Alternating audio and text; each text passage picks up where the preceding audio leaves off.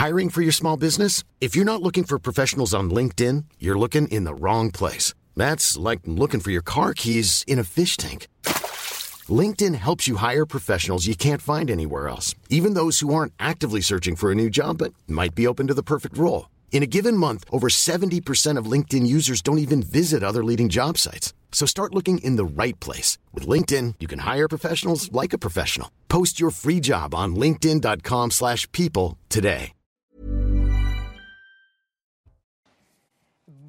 Bonjour à tous et bienvenue à vous pour Midi News. C'est un plaisir de vous accompagner. Voici le sommaire du jour. Gérald Darmanin tente de se défendre et de se justifier après la fuite du prêcheur de haine Hassan Iqwisen. Mais comment ne pas voir dans cette affaire un fiasco tout simplement? On va en parler car le ministre justement de l'Intérieur était chez Pascal Pro ce matin. La rentrée scolaire, hein, les nouvelles fournitures, les retrouvailles avec les copains, l'acquisition de nouvelles connaissances, le professeur qui entre en salle et tous les élèves qui se lèvent. Ah non, non, pardon. Ça, c'était avant. Mais justement, est-ce que c'était mieux avant? Parce que là, je parle d'un temps que les moins de 20 ans. Bref, faut-il le regretter? On va en débattre et évoquer le ministre Papendiaï qui n'a pas la cote, hein, ni la confiance des Français, vous le verrez selon un sondage. Et puis une question importante, jusqu'à quand payer le prix de la guerre en Ukraine? Bien sûr, il y a les questions de soutien, les questions humanitaires tout simplement, mais à un moment, jusqu'où ira l'acceptation notamment des Français par rapport à l'inflation en grande partie due à cette guerre? On va en parler dans quelques instants, vous présenter nos invités, mais tout d'abord c'est le journal. Bonjour à vous Nelly. Bonjour Sonia, bonjour à tous et on commence ce journal avec euh, un point sur la situation en Ukraine. Au sud du pays, un réacteur nucléaire de la centrale de Zaporizhia a été arrêté ces dernières heures en raison de bombardements russes. C'est ce qu'a indiqué, confirmé même un opérateur ukrainien, alors que vous le savez, une inspection euh, de euh, l'Agence internationale pour l'énergie atomique est attendue sur le site de manière imminente désormais. Plus près de nous, Emmanuel Macron présente en ce moment le cap de la diplomatie aux ambassadeurs de France, une réunion annuelle qui n'a pu euh, avoir lieu pendant deux ans en raison de la pandémie euh, de Covid. Et il est revenu, évidemment, à cette occasion sur le conflit en Ukraine. On va écouter le chef de l'État. Ce qui semblait relever d'un ajustement spontané du monde et de la main invisible du marché, pour n'en citer que deux, l'énergie et l'alimentation, redevient, par la conséquence des crises, un sujet de géopolitique profonde. De fait, il l'était un peu il l'est maintenant, résolument et de manière assumée. C'est un changement complet de notre grammaire. Mais ce qui veut dire qu'y compris pour nos pays, l'Europe est en train de le vivre dans sa chair, certains voisins plus que nous, compte tenu de la force de notre mix énergétique et de notre modèle. Mais ce qui veut dire que ce qui avait force d'évidence recrée des, des dépendances. Sachez qu'à compter d'aujourd'hui, la remise à la pompe passe de 18 centimes à 30 centimes le litre. Un coup de pouce du gouvernement qui est valable euh, pendant deux mois. Alors, euh, tous les carburants sont concernés et tous les clients peuvent donc en bénéficier. Êtes-vous satisfait? C'est la question qu'on vous a posée tout à l'heure. Je l'ai su ce matin aux infos, enfin aux infos ce matin et j'étais super contente. J'ai dit bon je vais aller euh, tout de suite à, mettre euh, l'essence. Je vais peut-être faire le plein parce que euh, il y a deux trois jours pour faire le plein c'était un petit peu difficile. Mais bon là je crois que je vais faire le plein tout de suite. C'est ce que j'ai vu au niveau du prix au litre qui a baissé. Bah, c'est rare. ça fait en ce moment, surtout, euh, j'ai quand même une flotte de 4-5 véhicules et ça me fait quand même un, gros budget euh, au, mois. Quoi. Le fait que l'essence soit aujourd'hui à le diesel à 1,7 et hier à 2, euh, voilà, moi ça ne me changeait pas trop ma vie. Mais je comprends que certains ont l'obligation de prendre leur voiture tous les jours, etc. Donc je pense que là, ça les soulage. Ça doit être une mesure que provisoire. Parce que, comme vous le dites, qu'on ait une une, Porsche Cayenne euh, ou, une petite voiture, euh, la baisse de prix euh, bénéficie à tout le monde. donc oui, trouvons des solutions pour, pour que ceux qui en ont besoin puissent en bénéficier et, les autres bah, payer. Quoi. Ça ne vous a pas échappé, car peut-être êtes-vous directement concerné. C'est bel et bien la rentrée euh, scolaire. 12 millions d'élèves ont donc repris euh, le chemin euh, de l'école ce matin. Et il y aura bien un professeur devant chaque classe. Ça, c'est pour la promesse du gouvernement. Malgré, vous le savez, une crise inédite du recrutement des enseignants. Illustration de cette rentrée en ce 1er septembre avec Mickaël Chailloux à Nantes ce matin. bien, Miguel Bien dormi, mais réveillé un peu tôt, Gaël, pour cette rentrée dans une école d'un quartier de Nantes. Heureux de clôturer les vacances et de retrouver sa classe avec une motivation toute personnelle, celle d'un enfant de 10 ans. On n'a pas joué beaucoup au loup avec les voisins et Et là, on a un plus grand espace que l'espace vert du lotissement. Donc l'école, c'est mieux pour jouer parce que c'est plus grand, c'est ça? Oui. Les activités avec les copains, la récré et tout, c'est euh, important pour lui. C'est essentiel. Quelques minutes de route et c'est enfin le temps des retrouvailles avec les copains, mais déjà, il faut faire silence, le directeur prend la parole. Bienvenue à tous, élèves, avant tout, qui arrivez cette année pour euh, une nouvelle année les conditions sanitaires sont plus favorables avec des protocoles euh, allégés. Donc ça nous permet d'accueillir les, élèves dans de meilleures conditions. Nous avons nos équipes euh, au complet. Même s'il y a eu quelques difficultés jusqu'au dernier moment, dans cette école, il y aura bien un enseignant dans chaque classe. Gaël a pris place auprès des 25 élèves de CM1, CM2 de la classe de Bruno. C'est parti jusqu'en juin 2023 avec un accent particulier mis sur les mathématiques. Et donc, à la question, faites-vous confiance à Pape Ndiaye en tant que ministre de l'Éducation? Vous êtes 62% à répondre non. Sonia, vous le disiez, c'est un sondage que vous allez euh, commenter, analyser dans le courant de l'émission. C'est donc à vous.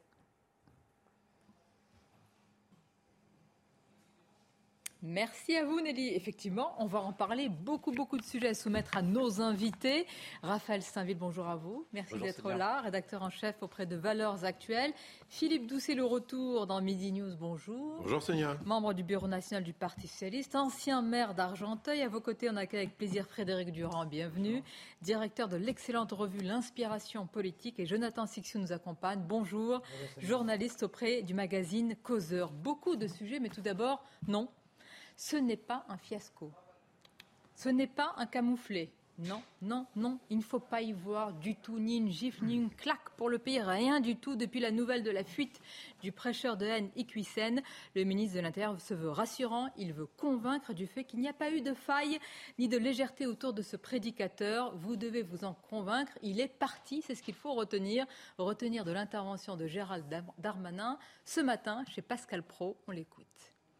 Je veux me réjouir de la décision du Conseil d'État parce que j'ai aussi entendu beaucoup et lu beaucoup depuis des semaines et des mois qu'on ne pouvait rien faire, que c'était un échec. C'est une décision extrêmement importante qui vient, et c'est une des raisons pour lesquelles euh, on ne peut pas euh, particulièrement, avant qu'il ne fût euh, condamné, si j'ose dire, intervenir, d'un monsieur qui n'a jamais été condamné par la justice jusqu'à présent, jamais condamné par la justice, et qui tenait un double discours. Et c'est la première fois qu'on sanctionne le double discours des islamistes Mais on est tous d'accord. Mais puisqu'on vous dit que c'est réussir, Raphaël Steinville, puisque ce prédicateur n'est plus en France, c'est une auto-expulsion, il n'est plus là. On est-il seulement sûr en est-il seulement sûr? Que... Non, me dites pas qu'il mais en fait, non, mais euh, aujourd'hui, on a l'impression qu'il euh, qu'il serait, euh, qu'il aurait trouvé refuge en, Belgique, mais en fait, on n'en sait rien. Ou en tout cas, s'il le sait, c'est qu'il a pu être suivi. en fait, il y a un certain nombre de questions. C'est-à-dire que le plus probable aujourd'hui, à en croire en tout cas les services et le ministre de l'Intérieur, on, tout, tout, tout, porte à croire qu'il serait en, en Belgique, qu'il aurait trouvé refuge là-bas, mais on n'en sait rien. En fait, ce qui est terrible dans cette affaire, c'est qu'on a l'impression que c'est l'affaire Leonarda en, pire.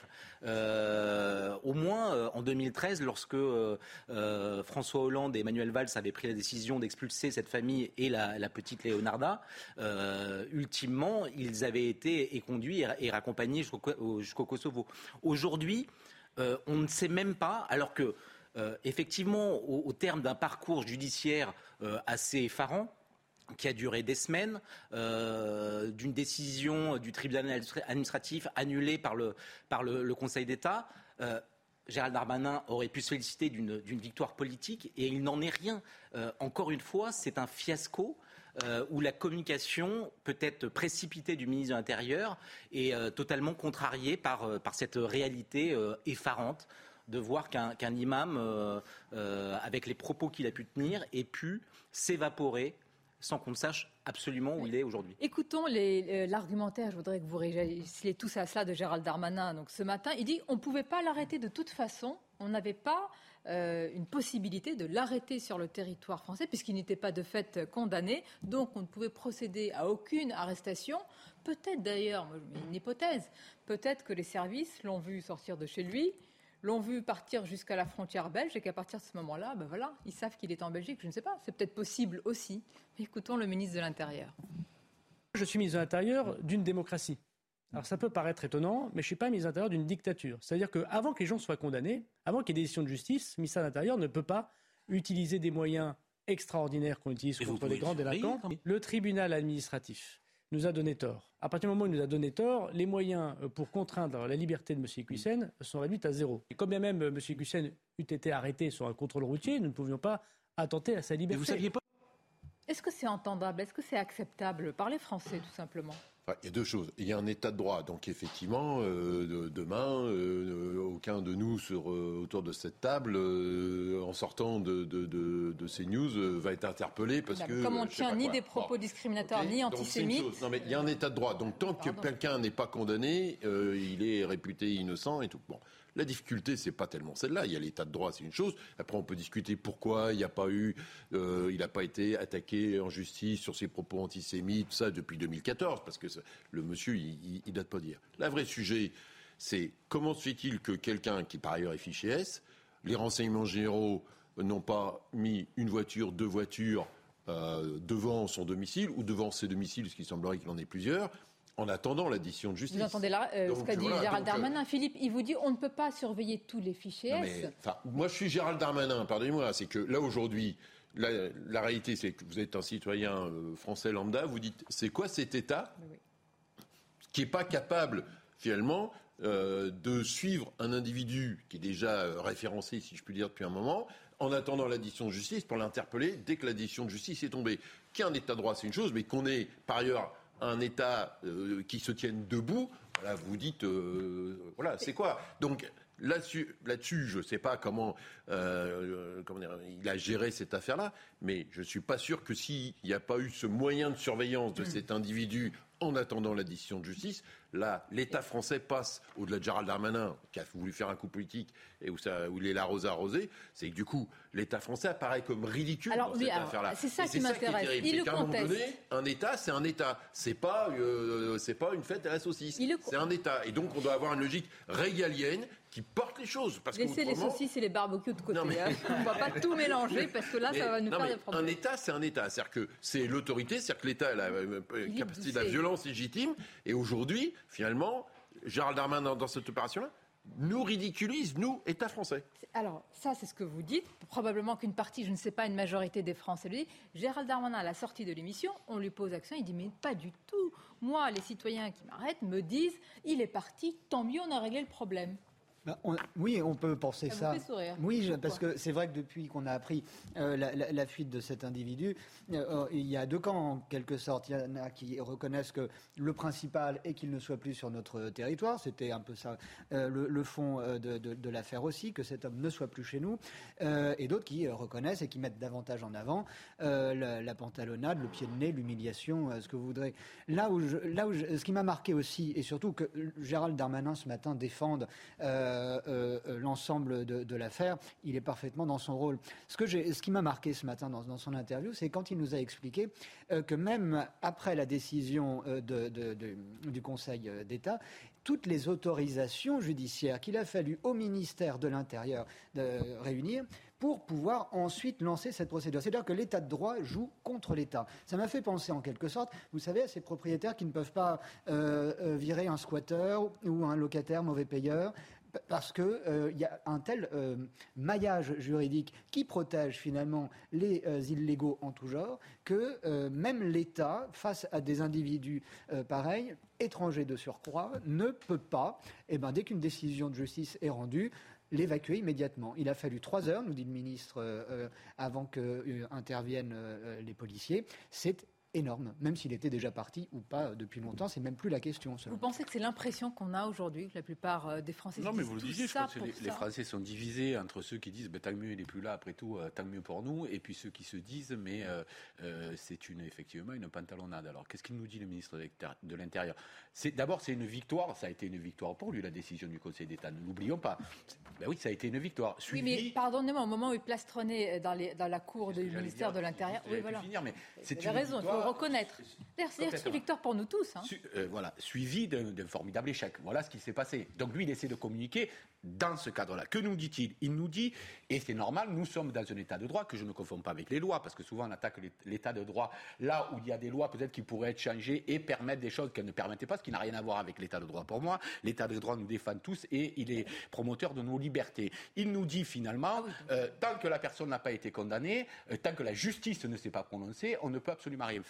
Ce qui en droit français est faux en l'occurrence, puisqu'il y a de la prison préventive, puisqu'il y a les centres administratifs de rétention, etc. Donc ça existe mais c'est très encadré par la loi. Tout ça est très encadré par la loi. Faut-il faire rentrer dans la loi autre chose qui permette ça? Parce que là où il n'a pas tort, c'est que le droit ne lui permet rien. Là, mais la surveillance, c'est pas un emprisonnement. C'est parce que vous allez surveiller quelqu'un que vous allez pouvoir l'arrêter. Mais non, mais ils auraient été au courant quand même. Ça permet bah, quand même. On en parle matin, midi et soir depuis. Je, dire, je pense qu'il était surveillé. En réalité, il était simplement s'il s'en va avant d'être condamné, avant d'être condamné. Mais bien sûr qu'il était surveillé parce que la médiatisation de la faire fait qu'il l'était, même s'il ne nous, il nous le dit pas de façon aussi précise. Euh, mais simplement, ah, c'est pire que ça. Pourquoi parce que s'il est surveillé, qu'on le voit partir et qu'on le regarde partir sans pouvoir, sans pouvoir rien faire, mieux vaut dire qu'il ne l'était pas, ou en tout cas entretenir le doute sur la question. La vérité, c'est que peut-être. Donc entre deux mauvaises solutions, on choisit la moins pire. Voilà. Et c'est-à-dire que est-ce qu'il y a un point de droit là? Est-ce qu'il y a une loi à faire pour qu'en pareil cas, tout simplement, on ait les moyens légaux, parce qu'il ne s'agit pas. C'est-à-dire une interdiction de sortie de territoire pour mieux expulser quelqu'un. Oui, tout à fait, tout à fait. mais, mais, bien sûr, parce que à un moment donné, on peut pas demander, on peut pas demander au ministère de l'Intérieur d'agir en dehors de la loi. S'il vous plaît, vous rentrez dans des arguments. Imaginez ceux qui nous regardent et qui disent il a tenu des propos discriminatoires, antisémites, il, était depuis longtemps, et en plus, il faut tout ça pour le retrouver. Ajouter à cela, quand bien même il, il, est, pu être arrêté euh, par les policiers, euh, la décision du Maroc de sursoir au laisser, au laisser passer consulaire aurait rendu impossible son expulsion en état. Il a dit que c'était en cours. Euh, euh, et, et, et, et, là où c'est en fait, c'est terrifiant, c'est qu'à la fois, et je suis tout à fait d'accord avec vous, à la fois l'état de droit a permis, et heureusement euh, consacré par la décision du Conseil d'État, a permis cette expulsion, et donc finalement au déregroupement familial et au renvoi de, de, de, de l'imam Iqoussen dans, dans son pays d'origine. Et en même temps, cet état de droit avec toutes son les... pays d'origine, son pays tout court. Dans son nationalité marocaine. Hein. Oui, oui, mais bon, il est né en France, il a euh, et, en même temps, cet état de droit avec tous les, recours qui sont possibles. C'est quand même il serait dans un centre de rétention pour 90 jours. Ce que ne dit pas le ministre de l'Intérieur, c'est qu'au bout de trois jours, de nouveau, euh, il faut pouvoir justifier de, de, garder cet individu en... Et, c'est comme ça pendant les 90 jours. On va parler du, Maroc et de la Belgique, mais entre ces deux parties de la table, vous êtes en train de nous dire, Frédéric Durand et Philippe Doucet, que l'état de droit est une protection et de l'autre côté, Jonathan Sixou et Raphaël Saint-Denis, vous nous dites, mais regardez, euh, ce sont, c'est finalement euh, les islamistes profitent des failles de cet état de droit. on a un état de droit. Pardonnez-moi. Si on veut changer, si on veut changer la loi, euh, Gérald Darmanin, il est ministre de l'Intérieur depuis des années. Si l'état de droit, c'est l'état de nos lois. Si on veut changer la loi, y compris par exemple sur la décision du Conseil d'État, équilibre vie personnelle euh, vie familiale et euh, euh, comment dire, risque de troubles à l'ordre public, etc c'est la loi qui peut, euh, qui peut bouger par rapport à ça. La décision du Conseil d'État est relative aussi à la loi sur le séparatisme parce qu'on juge en droit les choses. Là, vous êtes en train de demander au ministère de l'Intérieur d'employer des moyens illégaux euh, pour arrêter quelqu'un que le droit ne permet. Oui, mais c'est ça ce que vous demandez, Sonia Mabou. Vous, quand vous êtes réveillé, moi, je ne demande rien. Au ministère de l'Intérieur d'être hors la loi. Mais rappelez-vous, ce qui vous prêtez de grandes intentions. Mais rappelez-vous, il n'y a pas si raisonnable, c'est de faire de manière extraordinaire. On a privé de liberté 66 millions de Français pendant la crise du Covid de circuler. Dans le cadre d'un état de droit. Il y a eu un vote au Parlement. Il y a eu un vote au Parlement. Philippe Doucet, d'exception. Loi d'exception. Ah loi bah, d'exception avec un vote au Parlement. Oui, c'est une loi. C'est une loi. Une loi, c'est une loi. On arrive, on arrive, on arrive dans cet état de droit à interdire à 66 millions de Français de pouvoir circuler librement dans leur pays. Et on est incapable, pour un, quelqu'un qui est reconnu euh, comme euh, expulsable, avec tous les méfaits, quand même il n'a pas été condamné par la justice pour ça. Et, aujourd'hui, on voit bien que euh, la décision de prendre la fuite Pardonnez-moi.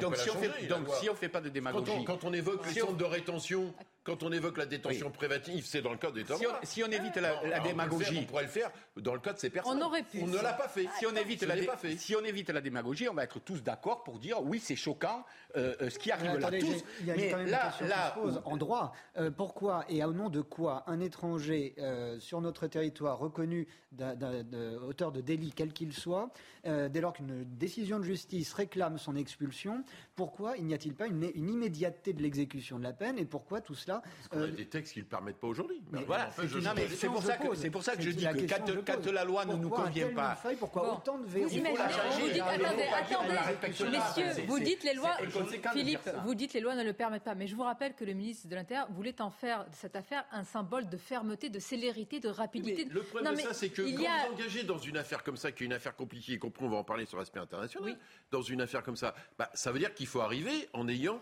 une base bien solide à tous égards. Donc euh, une base en termes de surveillance, une base en termes d'éléments en éléments de droit. Il le sait. Si on fait sauter nos états de droit, on va pas s'en sortir. On en pareil, on bascule dans autre on chose. Pas là, Après l'état de droit, l'état de droit, on peut le changer. L'état de droit, on peut le changer. Vous êtes revenu des vacances, il n'y a rien à changer. Non, mais c'est pas ça. Dès qu'on dit, on, suscite le débat, ah, on va, on va bousculer l'état de droit, mais pas. Mais ça me dérange pas qu'on change l'état de droit. Moi, j'ai n'ai ah. pas de problème par rapport à ça. Simplement, l'état de droit, ce qui nous permet de vivre ensemble en respectant des règles. Si quand vous, au football, on a changé des règles au football avec euh, la, euh, la vidéosurveillance, pas la vidéosurveillance, le. Mais dès lors qu'on voit que l'État l'arbitrage par vidéo, eh ben, ce sont les lois qui jouent contre l'État. C'est pas l'État de droit. C'est pas l'État de droit, c'est les lois. Les lois, il faut les changer. Il n'y a plus que de lois. Il y a aussi les lois normalement sont faites par des députés. Ces députés, normalement, il y a une majorité, il y a un vote des Français. Ce qui fait que les lois, elles sont faites. Alors on peut être d'accord ou pas d'accord avec les lois. Il y a une opposition qui n'est pas d'accord avec les lois euh, de Macron, par exemple. Eh bien, il faut qu'ils aient la majorité pour les changer. C'est quand même pas compliqué.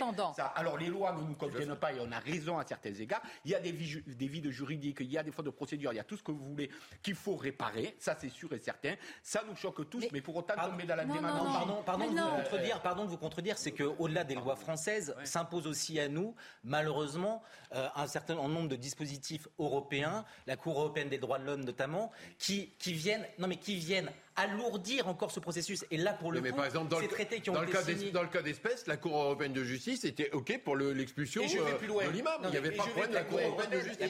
Il n'y avait pas de problème. Mais. Lorsqu'on a demandé euh, euh, ce référendum, notamment sur le traité constitutionnel européen, en 2005, les Français ont dit non. Nicolas Sarkozy nous a fait rentrer par la fenêtre ce que nous avions sorti par la porte. Là, on est dans un délit de droit. Et là, je suis complètement d'accord par le fait qu'il faudrait dire ce genre de décision. Oui, mais on est, on est dans un droit qu'on nous a forcé à accepter, là, pour le coup, puisque les Français avaient dit non. Messieurs, et maintenant, qu'est-ce qui va se passer? Parce que les autorités se contredisent entre elles, entre la France, la Belgique et le Maroc. La Belgique va-t-elle coopérer, mais surtout comment. Regardez quand même la réaction de la Belgique, euh, qui ne donne pas l'impression que cet imam soit l'homme le plus recherché en ce moment de Belgique, s'il y est. On va, on va lire cette, euh, cette, euh, cette, réaction dans quelques instants. Je crois que c'est, oui, évidemment, c'est officiel. C'est porte-parole. Voilà. Actuellement, euh, M. Equissen n'est pas repris dans la base de données de la police belge comme personne recherchée. Ce monsieur ne fait pas l'objet d'un avis de recherche judiciaire. Alors, peut-être que ça va changer dans quelques heures. Il aura le temps, lui, d'adapter sa stratégie. Et écoutons Gérald Darmanin qui a réagi à cela. Et juste après, on revient.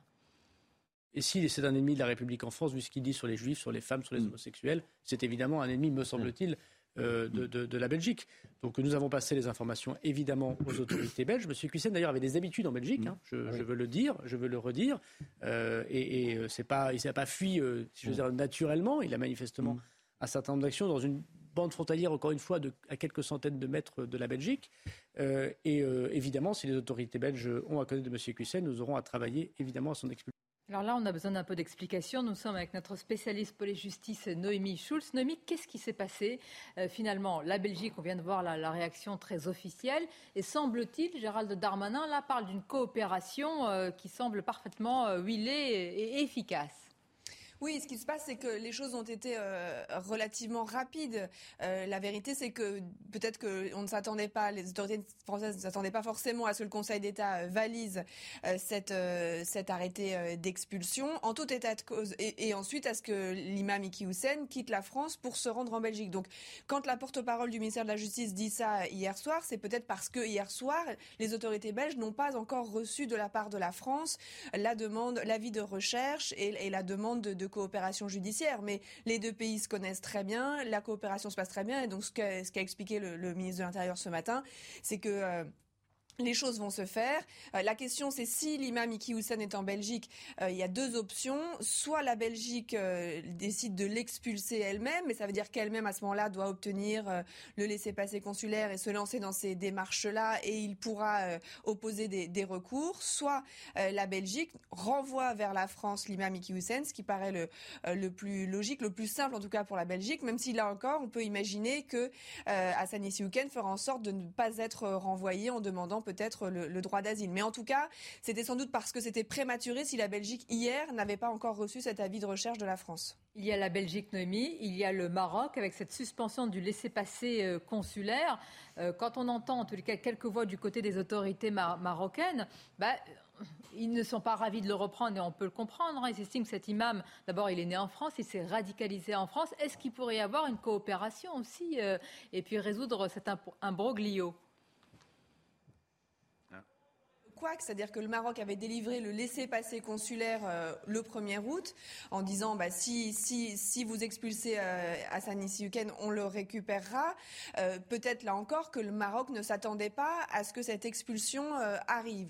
En tout état de cause, quand on a su que le Conseil d'État validait l'arrêté d'expulsion, il y a eu évidemment on en a beaucoup parlé, une forte médiatisation et le Maroc a suspendu ce laissez-passer, peut-être un petit peu échaudé par la médiatisation euh, certaines sources expliquent que c'est parce que la France n'a pas contacté immédiatement le Maroc dans la foulée de la décision euh, du Conseil d'État. Là aussi, le ministre euh, Gérald Darmanin s'est montré ce matin très rassurant en expliquant que les choses allaient se faire, qu'il avait pu échanger avec les autorités marocaines. Je les ai convaincus que le laisser passer, et puis il a pas, fini sa phrase, il a été interrompu sur le plateau, mais on comprend qu'en gros, il les a convaincus de faire en sorte que ce laisser passer soit, soit à nouveau euh, valable.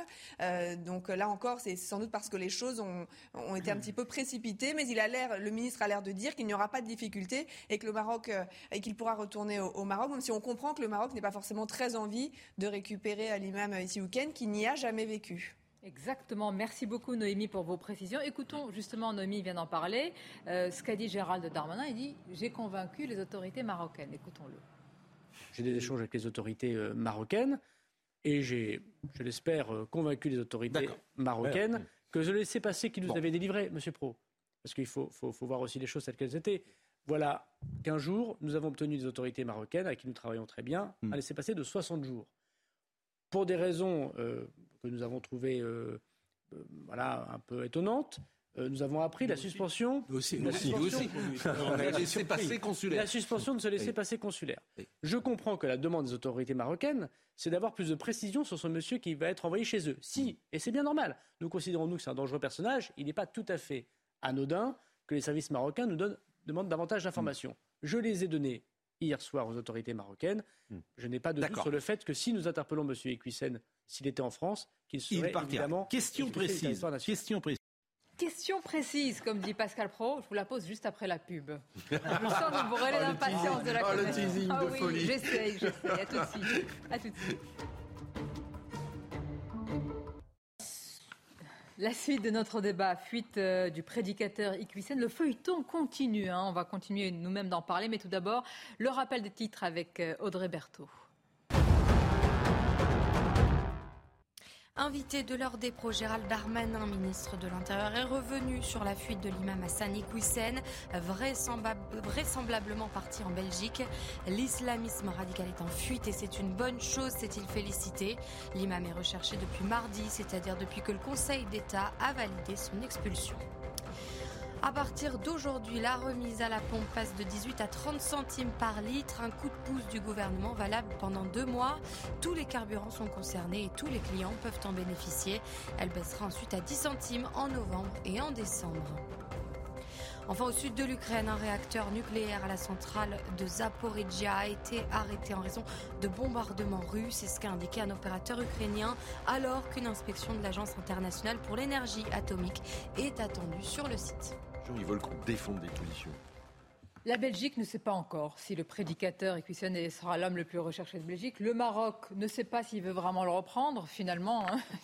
il Il n'est quasiment venu, je crois, que deux ou trois fois au Maroc. Et pour le Maroc, il s'est radicalisé en France. Il est né en France. Il a fait sa vie en France. Il a eu ses enfants, ses petits-enfants en France.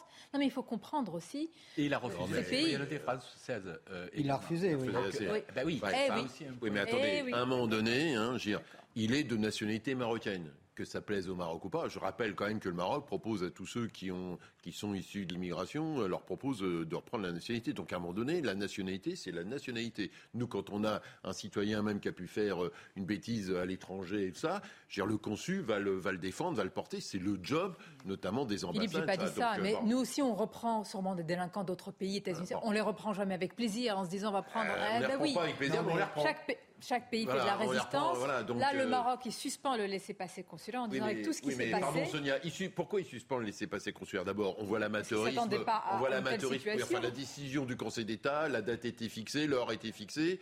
Donc euh, la moindre des choses, c'est que les éléments d'information à donner au Maroc, euh, ils pouvaient les envoyer en disant si la décision tombe, là, ce qui va se passer. Donc on est quand même, en plus, on est dans l'amateurisme. L'autre aspect des choses, le Maroc, aujourd'hui, euh, bah, Emmanuel Macron, il a été en Algérie.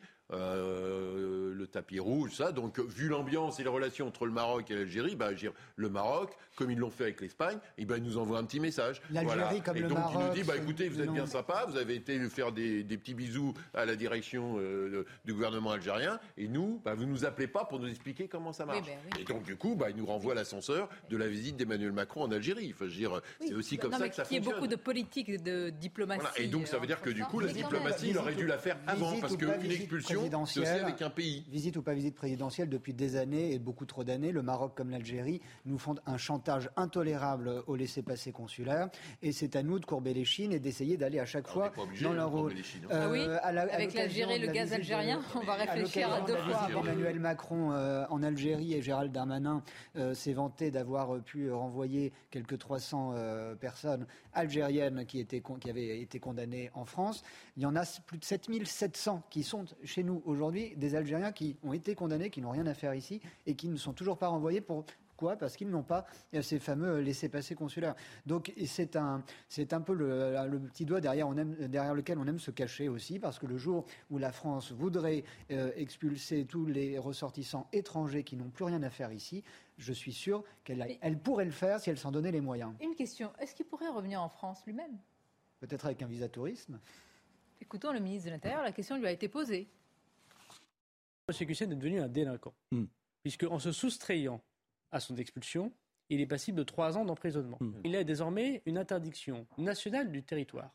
C'est-à-dire que, quel que soit l'endroit où il se cache, qu'il soit d'ailleurs euh, en Espagne, en Italie, en Angleterre, euh, au Maroc, en Algérie ou n'importe où dans le monde, il ne peut plus revenir sur le territoire national sous peine d'une autre poursuite judiciaire et d'une expulsion immédiate. Monsieur Equissen, le jour où il est interpellé, parce qu'il y a beaucoup de gens qui sont dans les fichiers des personnes mm. recherchées par un service de police ou de gendarmerie en France, il sera immédiatement, et le droit désormais le mm. prévoit, mis en centre de rétention administrative.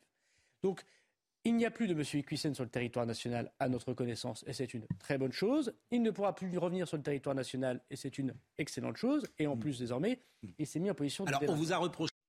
Là, on a des, affirmations. Hein. Oui, c'est toujours le problème avec Gérald Darmanin, c'est qu'il euh, affirme beaucoup de choses qui sont souvent contredites. Alors, euh, est-ce qu'il est absolument certain que l'imam Ikoussen n'est plus sur le territoire? Ça, pour le, pour le moment, je n'en sais rien. Peut-être mais euh, je n'en sais rien. Là, là ce serait une tartufferie, hein, si on non, mais, non, mais oui, mais il, ne l'affirme pas absolument tout en laissant entendre qu'il est, qu'il est au Maroc. Donc, de toute façon, il y a quand même malgré tout un grand flou. Euh, après. Euh, et, je pense qu'il n'est pas pressé de revenir au Maroc parce qu'il a eu aussi quelques positions contre le roi du Maroc qui vont lui valoir pas forcément un collier de fleurs quand il va descendre de l'avion. Ces imams, euh, je a priori, ils sont pas là pour. Voilà, c'est assez carré, c'est très contrôlé. Mm. Donc, les imams qui sont pas dans la ligne, généralement, ils restent pas longtemps imams. Mais on, on comprend l'embarras et de la France parce que euh, on a quand même vu depuis le début de cette affaire que l'imam Ikoussen, quand même euh, certains sur ce plateau vont me dire le contraire, a bénéficié d'un certain nombre de, soutiens qui dessinaient une sorte de, de, géographie de l'influence frériste euh, en, France, des, frères musulmans. Et en même temps, on comprend aussi l'embarras de, la Belgique qui, si jamais l'imam Ikoussen est aujourd'hui réfugié chez elle, va, ça, va mettre l'accent sur les difficultés qui sont propres aussi à la Belgique, qui ne sont pas tellement différentes de, celles celle de la France, où un certain nombre de quartiers aujourd'hui sont sous la coupe d'un autre droit, avec une, influence d'une communauté musulmane rigoriste qui, règne en, maître dans, certains quartiers. pour ne pas parler de, Molenbeek, qui est vraiment. il n'a pas choisi la Belgique par hasard. Mais non, alors comme le rappelait Gérald Darmanin, c'est vrai que pendant toute son activité euh, euh, de, prêcheur, il s'est rendu en de multiples occasions euh, en Belgique pour donner des conférences, prêcher.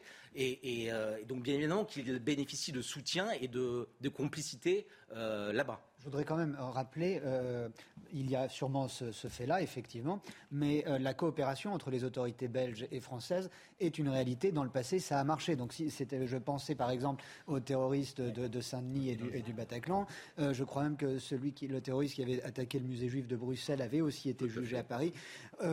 Euh, si la Belgique décide de, ne pas garder cet individu sur son territoire, je, n'ai pas peur d'un blocage de, coopération entre nos deux pays. Bah, je, vous pose la question, je l'ai dit euh, hors antenne, mais je pose la question en direct. Ce qui, peut nous inquiéter, je sais pas, moi je réagis comme ça, je me dis, mais si on n'a pas réussi à surveiller ce fichier S qui était coupable de choses importante, hein, évidemment, je ne les minimise pas du tout, les propos discriminants antisémites, ceux qui vont sortir de prison, qui sont radicalisés, qui ont commis des crimes en Syrie, en Irak, mais comment on va les surveiller?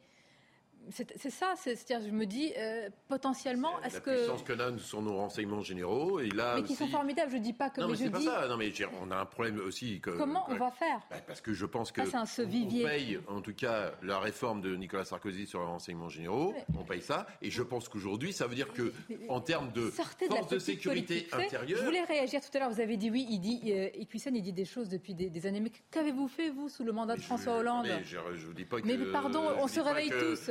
Bah, vous auriez dû hurler en disant. Sonia, je n'étais pas président de la République, autrement je m'en serais rendu compte. voilà, donc, les euh, socialistes, monsieur. Non, mais les socialistes, mais derrière, euh, on peut avoir le débat sur ce qui est le rôle d'un président de la République et ce qui est le rôle de ah. député. Je ça, ça voilà, mais la réalité par rapport à ça, d'abord, je ne dis pas qu'on n'aurait pas dû le faire. Euh, déjà, c'est une chose, et généralement, j'aime bien, y compris balayer devant ma propre porte. Aujourd'hui, je pense que le renforcement des renseignements généraux reste une donnée parce que de toute façon, on reste un pays exposé aux terroristes et on voit bien que sur le nombre de personnes qu'on a à surveiller sur notre territoire du fait de, tout ce qui se passe, on a intérêt à avoir des renseignements généraux forts. Euh, Philippe, c'est la réalité. Euh, euh, quand le prêtre Hamel a été égorgé, il a été égorgé par une personne qui portait un bracelet électronique. Je veux dire, c'était pas il y a 20 ans, c'était pas il y a 15 ans. Voilà, voilà le niveau des failles. C'est pour ça que quand on, se dit il n'a pas été surveillé, je dis pas qu'il va commettre ça. Je dis que. la question de la surveillance, même si de ce qui, de ce qui nous remonte, les renseignements généraux ont démantelé, ont alerté, ont empêché un certain nombre euh, d'attentats, heureusement, et, Bernard Cazeneuve l'avait dit, et ça a été, mmh. fait, euh, y compris avec Gérald Darmanin, ça. Donc euh, il y a un gros travail qui est fait. Je pense que vu le volume de menaces que nous avons sur notre territoire, et ça ne concerne pas que l'islam politique, on aura peut-être l'occasion à parler euh, de l'influence des Russes, l'influence chinoise, et de ça sur ce que ça s'établit sur le truc. Vrai la que question de la surveillance. chaque jour, on a un attentat des, Chinois. Non, mais il y a, d'autres menaces sur lesquelles il doit y avoir aussi de la surveillance. Vous savez comment ça se passe au Maroc? Parce que le renseignement territorial était un renseignement presque par quartier. C'est-à-dire qu'on euh, aurait pu peut-être savoir si on avait encore ce renseignement extrêmement enraciné dans nos quartiers, dans nos rues, même presque par maison, s'il était parti, s'il était parti cette le démantel. On, avait un renseignement ah, territorial qui était partager la assez... parole. Euh, vous êtes le prêcheur de ce plateau. Non, je suis pas le prêcheur de ce plateau. Attention, vous ne laissez pas faire. Quand vous me mettez en cause, Sonia, je réagis. Non, simplement, je pas si vous demandez aux Français aujourd'hui, est-ce que vous préférez qu'il soit en Belgique ou en prison en France, ils risquent de vous dire, on préfère qu'il soit en Belgique. C'est aussi une, une réalité, euh, tout simplement parce qu'ils se disent aussi combien faudra-t-il de temps en réalité pour l'expulser s'il est sur le territoire français, etc., etc. Alors moi, je partage avec vous, les Français se disent aussi, mais alors si on n'est pas capable, quelqu'un qui est sous les feux des projecteurs, euh, de l'empêcher de s'enfuir, qu'en est-il euh, de, tout le reste? Et c'est vrai que...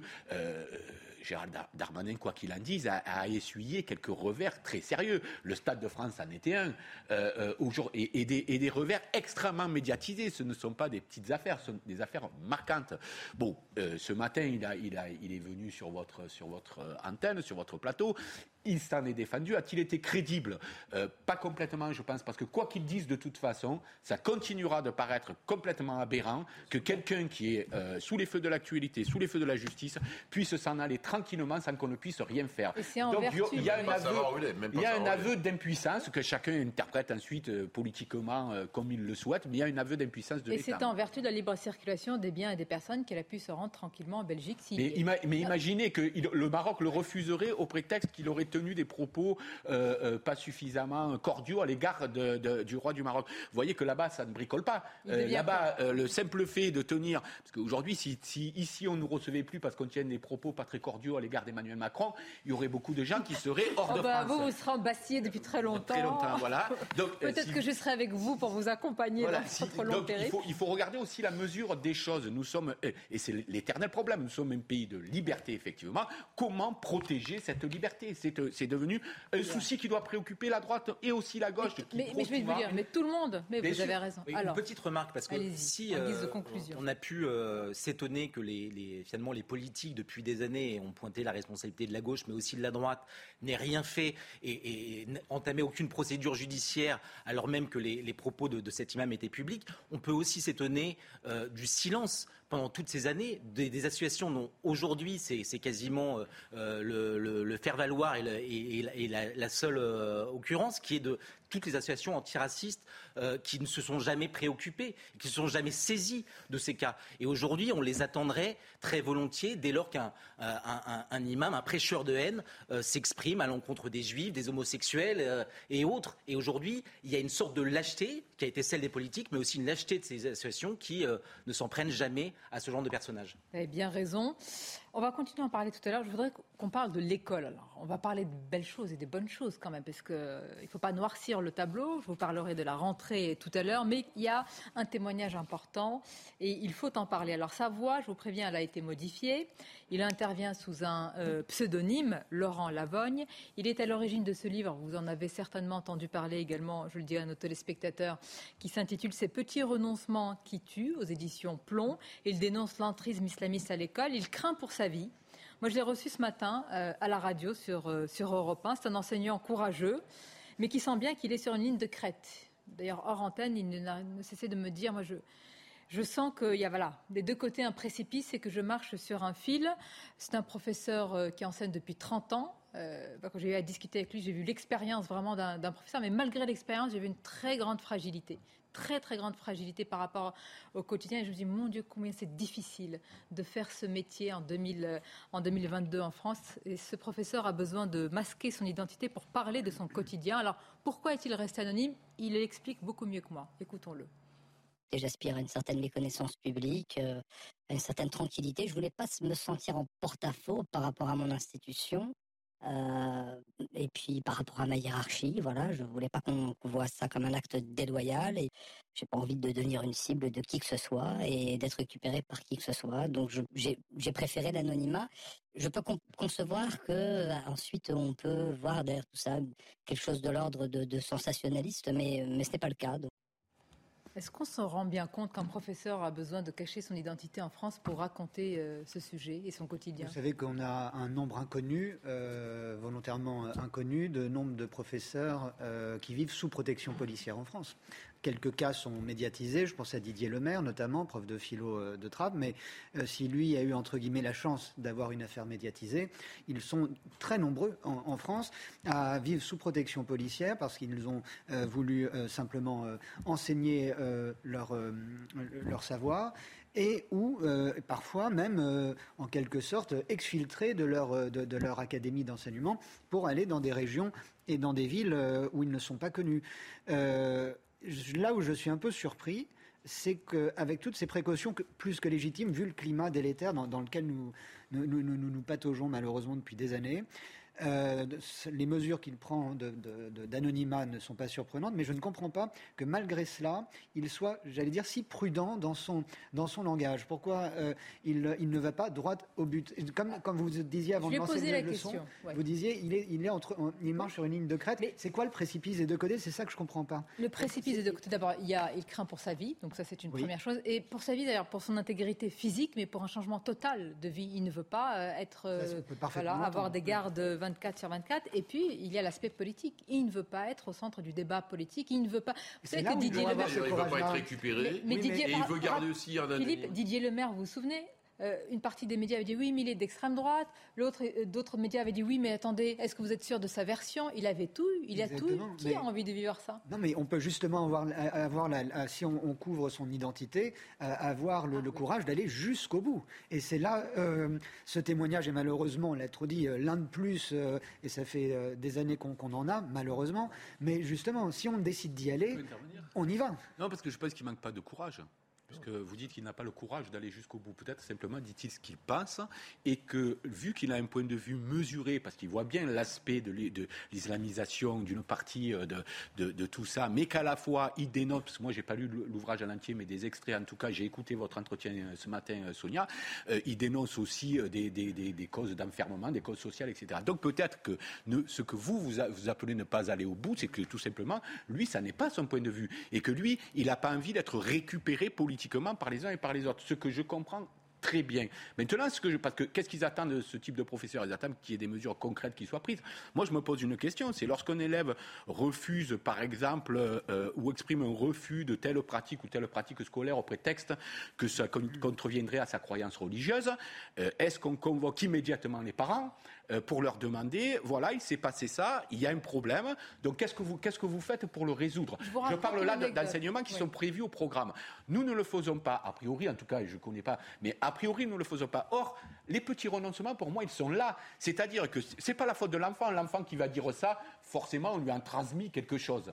Euh, donc, les parents doivent être convoqués immédiatement en disant, voilà, nous avons un problème, il a dit ça, euh, il va falloir lui dire que c'est pas comme ça oui, que ça mais sauf, que les parents, en partie, alors je ne sais pas si c'est vrai pour tous les cas, pensent la même chose. Oui, mais justement, oui, oui, convaincre. Vous savez, on a une loi de séparatisme aujourd'hui qui, d'ailleurs, je le disais, quand on est capable de changer la loi, peut-être le Conseil d'État n'aurait pas pu prendre la décision euh, qui allait contre le Conseil administratif. C'est aussi l'État de droit qui nous le permet. Donc, en vérité, c'est la loi qu'il faut changer quand elle ne va pas. Et là encore, il faut se donner les outils, si on veut se défendre, de dire oui, il y a des sanctions qui peuvent être appliquées en pareil Alors, cas. Je lui ai posé la question, Frédéric. Par exemple, lui, il est professeur de l'aide dans une banlieue difficile, comme on dit, de la région parisienne. Il enseigne depuis 30 ans, donc quand même, il a l'expérience. Et voici ce qui s'est passé, par exemple, quelques jours après euh, l'assassinat de, Samuel Paty. Il en parle avec toute sa classe. Il montre, hein, il explique les caricatures. Et puis, à un moment, il y a un élève qui lui dit Samuel Paty ne méritait pas la mort. Mais il ne faut pas se moquer du prophète. Oui, mais silence dans la classe. Une partie de la classe rejoint euh, cet élève, est totalement d'accord. Heureusement qu'il a 30 ans d'expérience, parce qu'il va, s'en suivre ensuite une explication de plusieurs heures, où il va essayer de contester ce que disent ses élèves. Il est dans un état, me, dit-il, presque, il est, en transpiration, il est en nage, il commence à avoir peur des réactions et que ça fuite en dehors de la classe. Mais qu'est-ce que vous pouvez dire à quelqu'un qui vous dit Samuel Paty ne méritait pas la mort? Oui, mais Qu'est-ce que vous pouvez dire Comment vous allez convaincre Non, mais dans ce pays, vous imaginez, dans une classe, une partie de la classe qui est d'accord avec Le droit de blasphème, euh, ça reste, euh, pour une partie majoritaire des Françaises et des Français, ça n'a pas toujours été le cas, mais ça fait partie, depuis Voltaire, la Révolution française, ça, ça fait partie de, la, euh, de notre histoire républicaine. Ce n'est pas le cas partout. Euh, c'est pas le cas partout en Europe, hein. par exemple en Grande-Bretagne, c'est pas le cas. Comment vous, faites vous, êtes rafalé, c'est la, rédaction de Charlie Hebdo, c'est Samuel Paty, c'est euh, et d'autres. Vous, comprenez la différence je, je, Attendez, je ne dis pas le contraire. Je vous dis simplement que le blasphème par rapport à une logique religieuse, c'est un point euh, central de la confrontation. On l'a tous euh, C'est un point central. Et donc, effectivement, quand vous avez des parents qui, sont, qui ont une croyance et notamment euh, pour un certain nombre de, musulmans qui ont une croyance comme quoi le prophète est intouchable, et que vous êtes dans le débat sur les caricatures, on est au cœur d'un débat et d'une confrontation culturelle. C'est pour ça que ce 8 mai euh, qu'évoque cet élève, il est, euh, il est fondamental. C'est-à-dire que pour, toute cette, pour tous ces jeunes qui ont grandi dans la religion musulmane, euh, euh, le, livre saint, euh, incréé, on ne peut pas y toucher. Et donc, ce qui est, ce qui est problématique pour nous avec nos, notre, regard, notre regard occidental ou de la civilisation chrétienne, il y a un certain nombre de choses qui sont insupportables et qui, pour moi, font partie. Moi, je crois que c'est un Algérien qui a le mieux résumé les choses. pas à séparer. Vous voyez bien que c'est une religion totalisante qui est à la fois un système juridique. Il n'y a pas si longtemps que ça, de mémoire, je crois que c'est en 2005, Il y a un certain nombre d'associations chrétiennes qui ont attaqué en justice ce n'est pas ça le problème. Non, mais, allez jusqu'au bout, allez jusqu'au bout. Sur le fait qu'on puisse blasphémer euh, Jésus, euh, etc. Je peux dire, dire, euh, ce débat-là entre les religions. Vous plaît. Il y a aujourd'hui, il y a, un professeur. Parce que Sonia Mabou, il n'y a pas si longtemps que ça. Il n'y a pas si longtemps que ça. Moi, pour moi, Boualem Sansal a, a, a, parfaitement, qui est un écrivain, auteur algérien, a parfaitement résumé la chose lorsqu'il dit il faut que les musulmans sauvent leur religion des griffes des islamistes. Il y a une mission là. Euh, et il ajoute que si on ne fait rien, la France deviendra l'Algérie pendant ah. les années noires. Et, donc, et donc, s'est passé. Et donc, il faut avoir le courage de le dire. Malheureusement, qu'est-ce qu'on a trouvé face à cela dans la plupart des pays du monde? Ce sont des régimes militaires autoritaires et corrompus. C'est ça la vérité, malheureusement. C'est le cas de l'Algérie, par exemple. Donc, on est dans une sorte de, de, de, système assez euh, euh, effrayant. Parce qu'évidemment que toutes les religions ont leurs radicaux. La question ne se pose pas. Le problème, c'est quand c'est eux qui ont la même mise. Parce que la grosse différence, et là je partage ce que vous dites, c'est que c'est pas tout à fait. Il y a des radicaux euh, chez les juifs, il y a des radicaux chez les, chez les catholiques ou chez les chrétiens en général, mais ce ne sont pas eux qui ont la même mise. Quand ils ont la même mise, ça fait grosse quels, quels, radicaux sont en train de tuer? C'est ce que je suis en train de dire. Bah, vous pouvez me répondre? Ben, ce sont les islamistes. Bon, bah alors, c'est pour ça que je vous amène à ça. On parlera euh, de la chrétienté. Non, non, mais je ne parle pas à vous. Mais moi, ce que je veux savoir, c'est qu'est-ce qu'on dit à un professeur? Parce que moi, quand il est sorti du studio, on est resté discuter de longues, longues, longues, longues minutes parce que je voyais bien qu'il y avait une forme de, malgré son expérience, de malaise. Il ne savait pas. Il avait, et en fait, ce que vous appelez la mesure, c'est qu'il a envie d'y croire. Il aime tellement son métier qu'il n'a pas envie de dire que tout est noir. Il a envie de retourner dans la classe et de porter le. Oui. Moi, je, et, de, et de porter le combat. Mais par qui il n'est pas aidé? Par d'autres collègues. Pourquoi? Parce que quand il retourne en salle de classe, qu'est-ce qu'on lui dit? Deux jours après l'assassinat de Samuel Paty, certains ne vont pas lui dire non, c'est horrible. Ce qu'il lui dit, c'est que ce qui est horrible, c'est l'islamophobie. Alors je lui euh, fais raconter cela et regardez quand il réagit. Écoutez, pardon. Il est le révélateur d'une forme d'occultation, euh, voire de dénégation, euh, au sens psychanalytique du terme, du réel, tout simplement. C'est une réfutation du réel. donc voilà, l'idéologie se pense plus forte que le réel à mon sens. Voilà. Ils sont nombreux, ces professeurs? Non, non, attention, c'est très très marginal. De même que je ne voudrais pas qu'on croie que je suis en train de parler d'une cinquième colonne islamiste qui sont en train de noyer l'éducation nationale. C'est pas ce qu'on dit. Hein. Donc ce qu'on dit simplement, c'est que c'est ce livre, c'est au quotidien, on constate comme ça un certain nombre d'anecdotes qui sont révélatrices d'un certain état d'esprit, d'une certaine ambiance. Juste un mot. Euh, tout, ce, dont on, débat à ce sujet révèle aussi une chose qui peut avoir d'autres ramifications dans d'autres domaines qui n'ont rien à voir, et heureusement, avec celui-ci. Euh, c'est que l'école n'est plus ce sanctuaire fermé euh, qui est le, temple de l'enseignement des savoirs. Et ensuite, ce qui se passe à la maison, les conversations autour de la soupe avec les parents, etc., ça reste à la maison. Et à l'école, on apprend euh, et on enseigne, on instruit les enfants. Que l'école devienne cette, cette caisse de résonance et déformante des mots de la société, et, et avec le fléau des réseaux sociaux dans la cour de, récré, etc., à quel que soit le niveau, quel niveau participe de, cette, de, cet emballement. Et, c'est aussi cela euh, qui, euh, qui est à pointer, me semble-t-il. Quand même sur les enseignants, parce que il y a une fracture générationnelle entre les jeunes professeurs, oui. Je voulais y venir. C'est-à-dire que euh, parallèlement à ce livre, il y a un autre livre qui vient de sortir sur, sur le sujet de, de Yanis Roder. Je lisais hier dans le Figaro les, les bonnes feuilles de, ce livre. Donc Yanis Roder, il faut se souvenir, il était co-auteur du livre sur les territoires perdus de la, République. Et donc là, il publie La jeunesse française, l'école et la République. Et ce qu'il souligne, c'est notamment le poids d'un certain nombre de, syndicats euh, de professeurs qui, euh, qui, euh, contestent euh, les, règles en vigueur dans, les lycées, qui contestent la loi de 2004 notamment, et qui s'organisent pour, dans le recrutement, finalement, avoir la main mise sur les, sur les établissements. Donc pour un professeur qui, qui est heurté par les propos de, certains de ses élèves, qui est heurté parce qu'il ne peut plus faire cours normalement, il y a un certain nombre de, professeurs qui y voient systématiquement de l'islamophobie et qui, finalement, préfèrent martyriser leurs collègues plutôt que d'aller la, hiérarchie sur les problèmes qui se passent dans ces établissements. Vous avez demandé la parole, mais vous restez encore avec nous tous après, donc vous l'aurez. On va continuer à en parler et évoquer aussi ce que dit ce professeur. Le plus grand des tabous, nous dit-il, me dit-il, selon vous, dans une classe partie de l'histoire, la Shoah. Il me dit impossible d'en parler. Impossible, si ce n'est avec vraiment des crispations, des tensions dans la classe comme je n'ai jamais vu. Mais vous allez voir, il y a quand même des notes de couleur dans ce tableau noir. Puis je vous parlerai de la rentrée, il n'y a pas que ça. La rentrée. Je vous imaginais tout petit, euh, surtout vous, Philippe, avec le petit comme ça. Il y avait un uniforme à l'école ou quand vous étiez Non, il n'y avait plus d'uniforme, non. Ah, il y avait la C'est pour ça qu'on aboutit à ce résultat. Ah, ouais Cette agression gratuite. C'est la rentrée. Voilà. Oh il va y avoir un comité de soutien Philippe qui va se monter face au harcèlement. Merci d'être avec nous. La suite de votre émission, c'est la rentrée. D'ailleurs, c'est la rentrée pour Midi News aussi, puisque c'est la semaine de rentrée. Mais plus important, c'est la rentrée scolaire.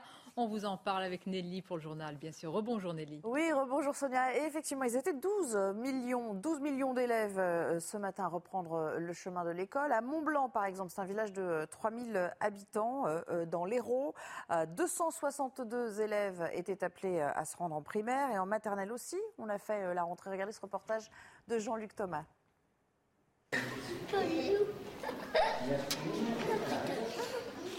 Un bisou, quoi de mieux pour une rentrée? Ces élèves font leur premier pas en primaire. En tout, ils sont 172. Lison Cardelli. Pour le premier jour, papa, maman restent dans la cour pour l'inévitable appel. Très très bien, que ce soit en primaire ou en maternelle. Les deux ont été ravis. CE2, il a l'habitude, hein, donc euh, oui, oui, c'est très serein, pas de problème. C'est une bonne, une bonne école, donc euh, pas de problème. Là, il rentre euh, au CP. Et en plus, ils changent d'école. Donc on appréhendait euh, plus qu'eux, mais euh, ça va, ça se passe bien. Des parents qui n'achètent pas de fournitures scolaires, elles sont offertes par la mairie. Pour le coup, vu qu'on n'a jamais participé, on ne connaît pas le budget que ça peut représenter, mais effectivement, ça doit être un sacré budget. Tout le monde ne touche pas les primes, donc ça aide, oui, c'est bien vu. Nous, nous sommes une famille nombreuse, donc euh, c'est vrai que de ne pas avoir acheté toutes les fournitures, c'est quand même c'est des économies. Une économie non négligeable, mais aussi une égalité de traitement pour l'ensemble des élèves. Au moins sur ce plan-là, euh, le fait d'avoir les fournitures gratuites et fournies euh, évite des comparaisons possibles. Dès la récréation, les légères angoisses et les petites tristesses ont disparu. C'est parti pour une année de connaissances et de plaisir. Et puis c'est la tradition chaque année, les ministres se rendent sur le terrain en ce jour de rentrée. Elisabeth Borne a choisi euh, la Somme. Elle était dans un collège ce matin, accompagnée d'ailleurs du ministre de l'Éducation. Euh, je vous rappelle que l'Éducation nationale a dû recruter 3, 000 pardon, enseignants contractuels en, en, urgence cette année. Elle est d'ailleurs revenue, la Première ministre, sur cette euh, problématique de recrutement. Écoutez. Mais ce que je peux vous dire, c'est qu'on a innové cette année parce que traditionnellement, à la fin d'une année scolaire, les contractuels qui sont là s'en vont et du coup on doit en retrouver des nouveaux pour la rentrée et on a pris la décision de les garder cet été. Donc beaucoup de ces contractuels ont déjà enseigné l'an dernier, donc ils connaissent l'éducation nationale. Je pense que c'est un gage de qualité, en tout cas ça facilite les choses pour euh, ces enseignants qui sont aujourd'hui devant les élèves. On en vient au problème du stationnement pour les deux roues, puisque vous le savez, désormais, euh, motos et scooters doivent payer leur stationnement à Paris. Il leur en coûte 3 euros de l'heure pour le centre de la capitale, 2 euros dans les arrondissements dits euh, extérieurs. Écoutez ce que ça donne pour les réactions. Je pense que c'est équitable, il n'y a pas de raison que les deux roues ne payent pas alors que les voitures payent. Voilà, ça me semble logique. C'est normal qu'ils partagent le coût de, enfin qui partagent, ou qu'on ne paye pas nous aussi, je ne vois pas pourquoi nous on payerait et qu'eux ne paieraient pas. J'ai été motard pendant toute ma vie. Euh, faire payer les deux roues, euh, je trouve ça vraiment absurde. Que les deux roues payent le stationnement, bon les véhicules le payent, pourquoi pas. Euh, en revanche, je crois avoir entendu le tarif proposé. Et là pour le coup, comme pour les véhicules, je trouve que c'est excessif. Déjà en deux roues on peut plus circuler à Paris, c'est devenu impossible. Même en deux roues on galère. Il n'y a que les vélos, entre les vélos et les trottinettes, déjà qu'ils appliquent les lois au niveau des vélos et des trottinettes et qu'ils arrêtent d'emmerder un peu les deux roues qui payent tout. Et puis à partir d'aujourd'hui, la remise à la pompe passe de 18 centimes à 30 centimes par litre. Un coup de pouce du gouvernement valable pendant deux mois. Sachez que tous les carburants sont concernés et donc tous les clients peuvent en bénéficier. Profitez-en pendant que vous le pouvez encore. Voilà pour l'essentiel. Tout de suite le sport avant de reprendre le débat avec Sonia. Regardez votre programme avec Sector, montre connectée pour hommes. Sector, no limits.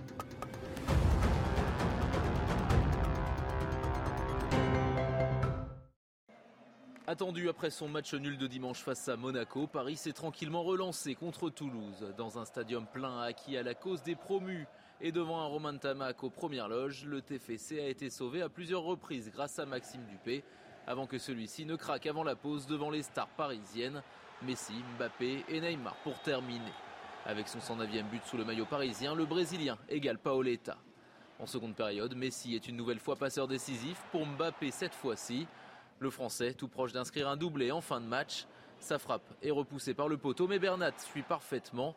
3-0, Paris retrouve le sourire et conforte sa place de leader. Vous avez regardé votre programme avec Sector, montre connectée pour hommes. Sector, no limits. On est ravis d'être avec vous pour la suite de Midi News et surtout avec euh, Philippe Doucet, qui est membre du Bureau national du Parti socialiste. Frédéric Durand, je vous invite à lire l'excellente revue L'Inspiration politique dont vous êtes le directeur et qu'on retrouve évidemment dans tous les kiosques, hein, à, journaux. Raphaël Steinville, rédacteur en chef de Valeurs Actuelles, bien sûr. Et je suis ravie d'accueillir, je crois que c'est la première fois à Midi News. Exactement. Eh ben, bienvenue à, vous. de m'accueillir, C'est un grand plaisir. Caroline Pilas. Bonjour à tous qui est chroniqueuse auprès de, Sud Radio. Alors Caroline, juste avant votre venue, nous parlions, parce que je voudrais quand même écouter d'autres extraits de ce professeur. J'ai bien expliqué, enfin, euh, rappelé que sa voix a été modifiée, qu'il intervient sous un pseudonyme. C'est un professeur aguerri, enfin, qui a d'expérience. Ça fait 30 ans euh, qu'il enseigne. Il est professeur de lettres. Il dénonce ces petits renoncements qui tuent c'est l'entrisme islamiste à, l'école. Les renoncements, ce sont, bah, c'est une somme de, peur, de crainte, de lâcheté, certains diront de soumission euh, également. Et il y a aussi le problème des professeurs qui se retrouvent dans une classe où il y a une contestation des cours, où on dit oui mais pour la mort de Samuel Paty. Alors que faire dans ces cas-là? Est-ce qu'il y a un problème de formation uniquement des professeurs? Écoutons-le à ce sujet. Euh, il y a certainement aussi le fait qu'il y a un déficit de formation des collègues. Euh, et donc, je parlais tout à l'heure de prise de conscience, hein, d'électrochoc. Quand même, il faut quand même euh, rappeler que M. Blanquer et je pense que le, ministre actuel, M. Ndiaye, sont dans la continuité, a mis en place un plan de formation qui doit se déployer sur tout le territoire, de formation de toute la communauté éducative sur la laïcité et les valeurs de la République.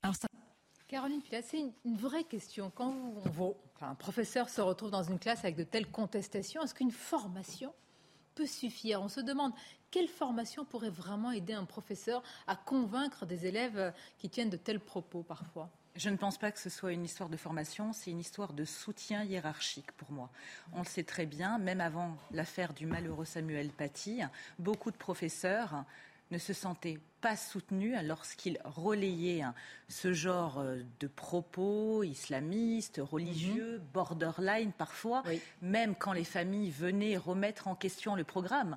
Parce que je pense que vous le disiez tout à l'heure, je n'ai pas suivi euh, une partie de l'émission, mais beaucoup de ces jeunes qui sont évidemment éduqués par leurs parents, donc déjà dans un entrisme, déjà dans un cadre où ils sont quand même endoctrinés.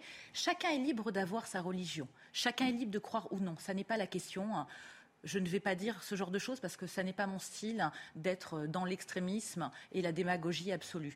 Mais il faut quand même reconnaître que ça part de l'éducation. Les professeurs sont là pour instruire, les parents sont là pour éduquer. Donc à partir du moment où, quand à la maison, on vous rabâche sans arrêt que c'est la loi religieuse qui prime par rapport aux valeurs républicaines, forcément, en tant qu'élève, quel que soit l'âge de l'élève, vous êtes une éponge quand vous arrivez à l'école. Donc je me mets aussi à la place en me dissociant justement de ces élèves dans ces familles en me disant j'entendrai un professeur me faire des cours sur la laïcité, mais je serai choquée parce que ça n'est pas ce que mes parents m'ont appris. Donc à partir du moment où ces professeurs sont face à que dire Enfin, c'est devenu un, iceberg en termes d'incompréhension de chaque côté. Mhm. Eh bien, je serai à leur place je n'enseignerai pas le colonialisme, la Shoah, parce que j'aurais peur pour ma vie et celle de ma famille.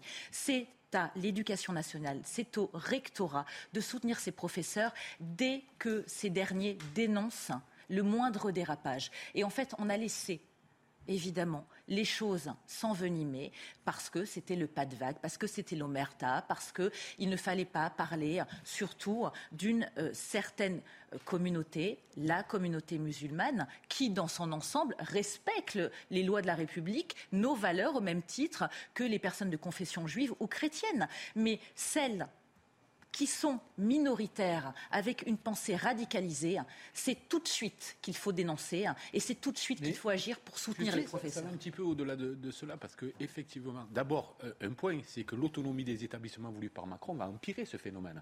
Parce que l'autonomie des établissements, ça veut dire qu'on va se retrouver tout seul établissement face à cette pression bien souvent. Donc il, faut beaucoup s'en méfier. Je voudrais revenir sur juste le terme islamophobie parce que je suis chaque fois choqué euh, euh, par ce terme parce que l'islamophobie, la, phobie, c'est une peur. Pas que vous. Hein. Non, mais la phobie, c'est une peur irrationnelle. Est-il irrationnel d'avoir peur euh, de, ces comportements Je ne le crois pas. Vous savez, les femmes qui se battent en Iran ou, ou, ou, comment, en Afghanistan euh, parce qu'elles ne veulent plus porter le voile, etc., elles, elles se font tabasser, etc. C'est pas de, pas, il n'y a pas d'islamophobie, il y a une peur réelle face à un objet réel de la peur.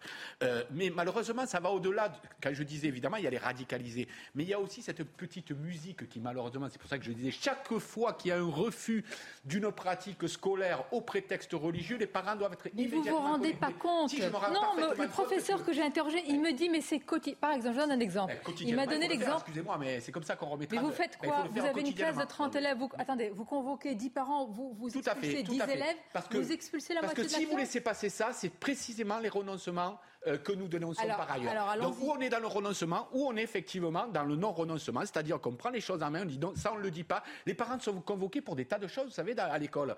Euh, euh, lorsqu'un enfant fait ça, en frappe un autre, il y a des tas de raisons de convoquer les parents. Ça en fait partie. Tout simplement. Je donne quand même l'exemple de, vous avez cité comme euh, l'un des, cours, en tous les cas des sujets, la Shoah. Alors ce professeur dit c'est le plus gros des tabous. Les juifs sont considérés comme euh, des cibles, comme des gagnants du système. il m'a dit à chaque fois que je commence le cours sur la Shoah, on me dit ah mais c'est le business euh, des juifs, c'est le business des juifs. C'est même pas une conviction chez certains. Enfin, je veux dire, c'est naturel de l'évoquer ainsi, c'est spontané dans leur argumentaire. Vous allez convoquer les parents. La moitié de la classe, me dit-il, était presque presque, je ne sais pas si c'est la moitié, mais en tous les cas d'accord, il y avait des murmures qui moquaient euh, ce, euh, ce dont il était en train de parler. Vous imaginez combien c'est abyssal non mais par rapport à une convocation que de... le sujet, parce qu'on on est sur la concurrence des mémoires, donc on va vous dire euh, s'il y a la Shoah, il faut qu'on parle du colonialisme, il faut qu'on parle de l'esclavagisme et tout. Donc on a cette dimension-là.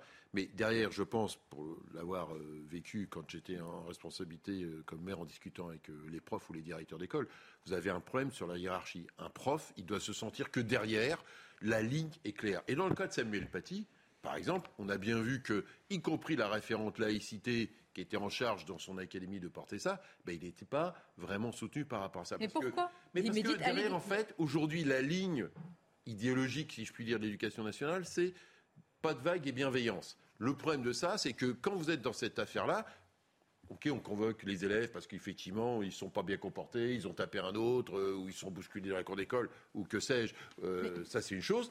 Mais derrière, sur cette bataille-là, eh bien, elle n'est pas menée parce que, je les profs, bah, au bout d'un moment, quand vous ne vous sentez pas appuyé, moi j'ai vu sur un certain nombre de décisions euh, eh bien, finalement, euh, l'inspecteur d'académie délègue aux responsables de circonscription, dans le cas des, euh, écoles primaires, et puis les profs se retrouvent tout seuls. Donc, à un moment donné, voilà. Imaginez, très bien, votre hiérarchie, votre soutien, vous soutient, et après vous êtes dans le cours, vous avez 10, élèves qui contestent ce que vous dites. Attendez, qui contestent le fondement, qui contestent, j'allais dire, euh, ce, qui est, le plus naturel. Quand vous dites, par exemple, Samuel Paty, euh, euh, la mort de Samuel Paty est un drame, qui conteste cela. Et alors, si votre hiérarchie vous soutient, qu'est-ce que vous faites? Est-ce que ce n'est pas c'est pas être pessimiste dire ça, un combat culturel pour certains déjà perdu d'avance. Il ne faut pas être pessimiste, Sonia. Non, mais d'accord, mais moi je veux être lucide. on, peut, on peut toujours rêver et considérer que les, choses pourraient être très différentes. En fait, l'une des questions euh, que, soulève ce professeur, mais plein d'autres, c'est qu'en fait, dans certains quartiers, dans certaines académies, en fait, il n'y a plus de mixité euh, du tout. Et que. Euh, et, non, mais il n'y a plus de mixité, mais en fait, la, la, la la culture dominante est, une, est une, culture qui, euh, qui vient d'ailleurs, où euh, tous les codes n'ont plus rien à voir. Ce pays a laissé se construire des ghettos pendant des années, et comme disait l'ancien maire de Clichy-sous-Bois, il y a 400 ghettos en France et ça arrange tout le monde. Mais au-delà des ghettos, on a aussi laissé, on a laissé aussi euh, venir une immigration sans jamais faire l'effort d'assimiler ceux qui venaient.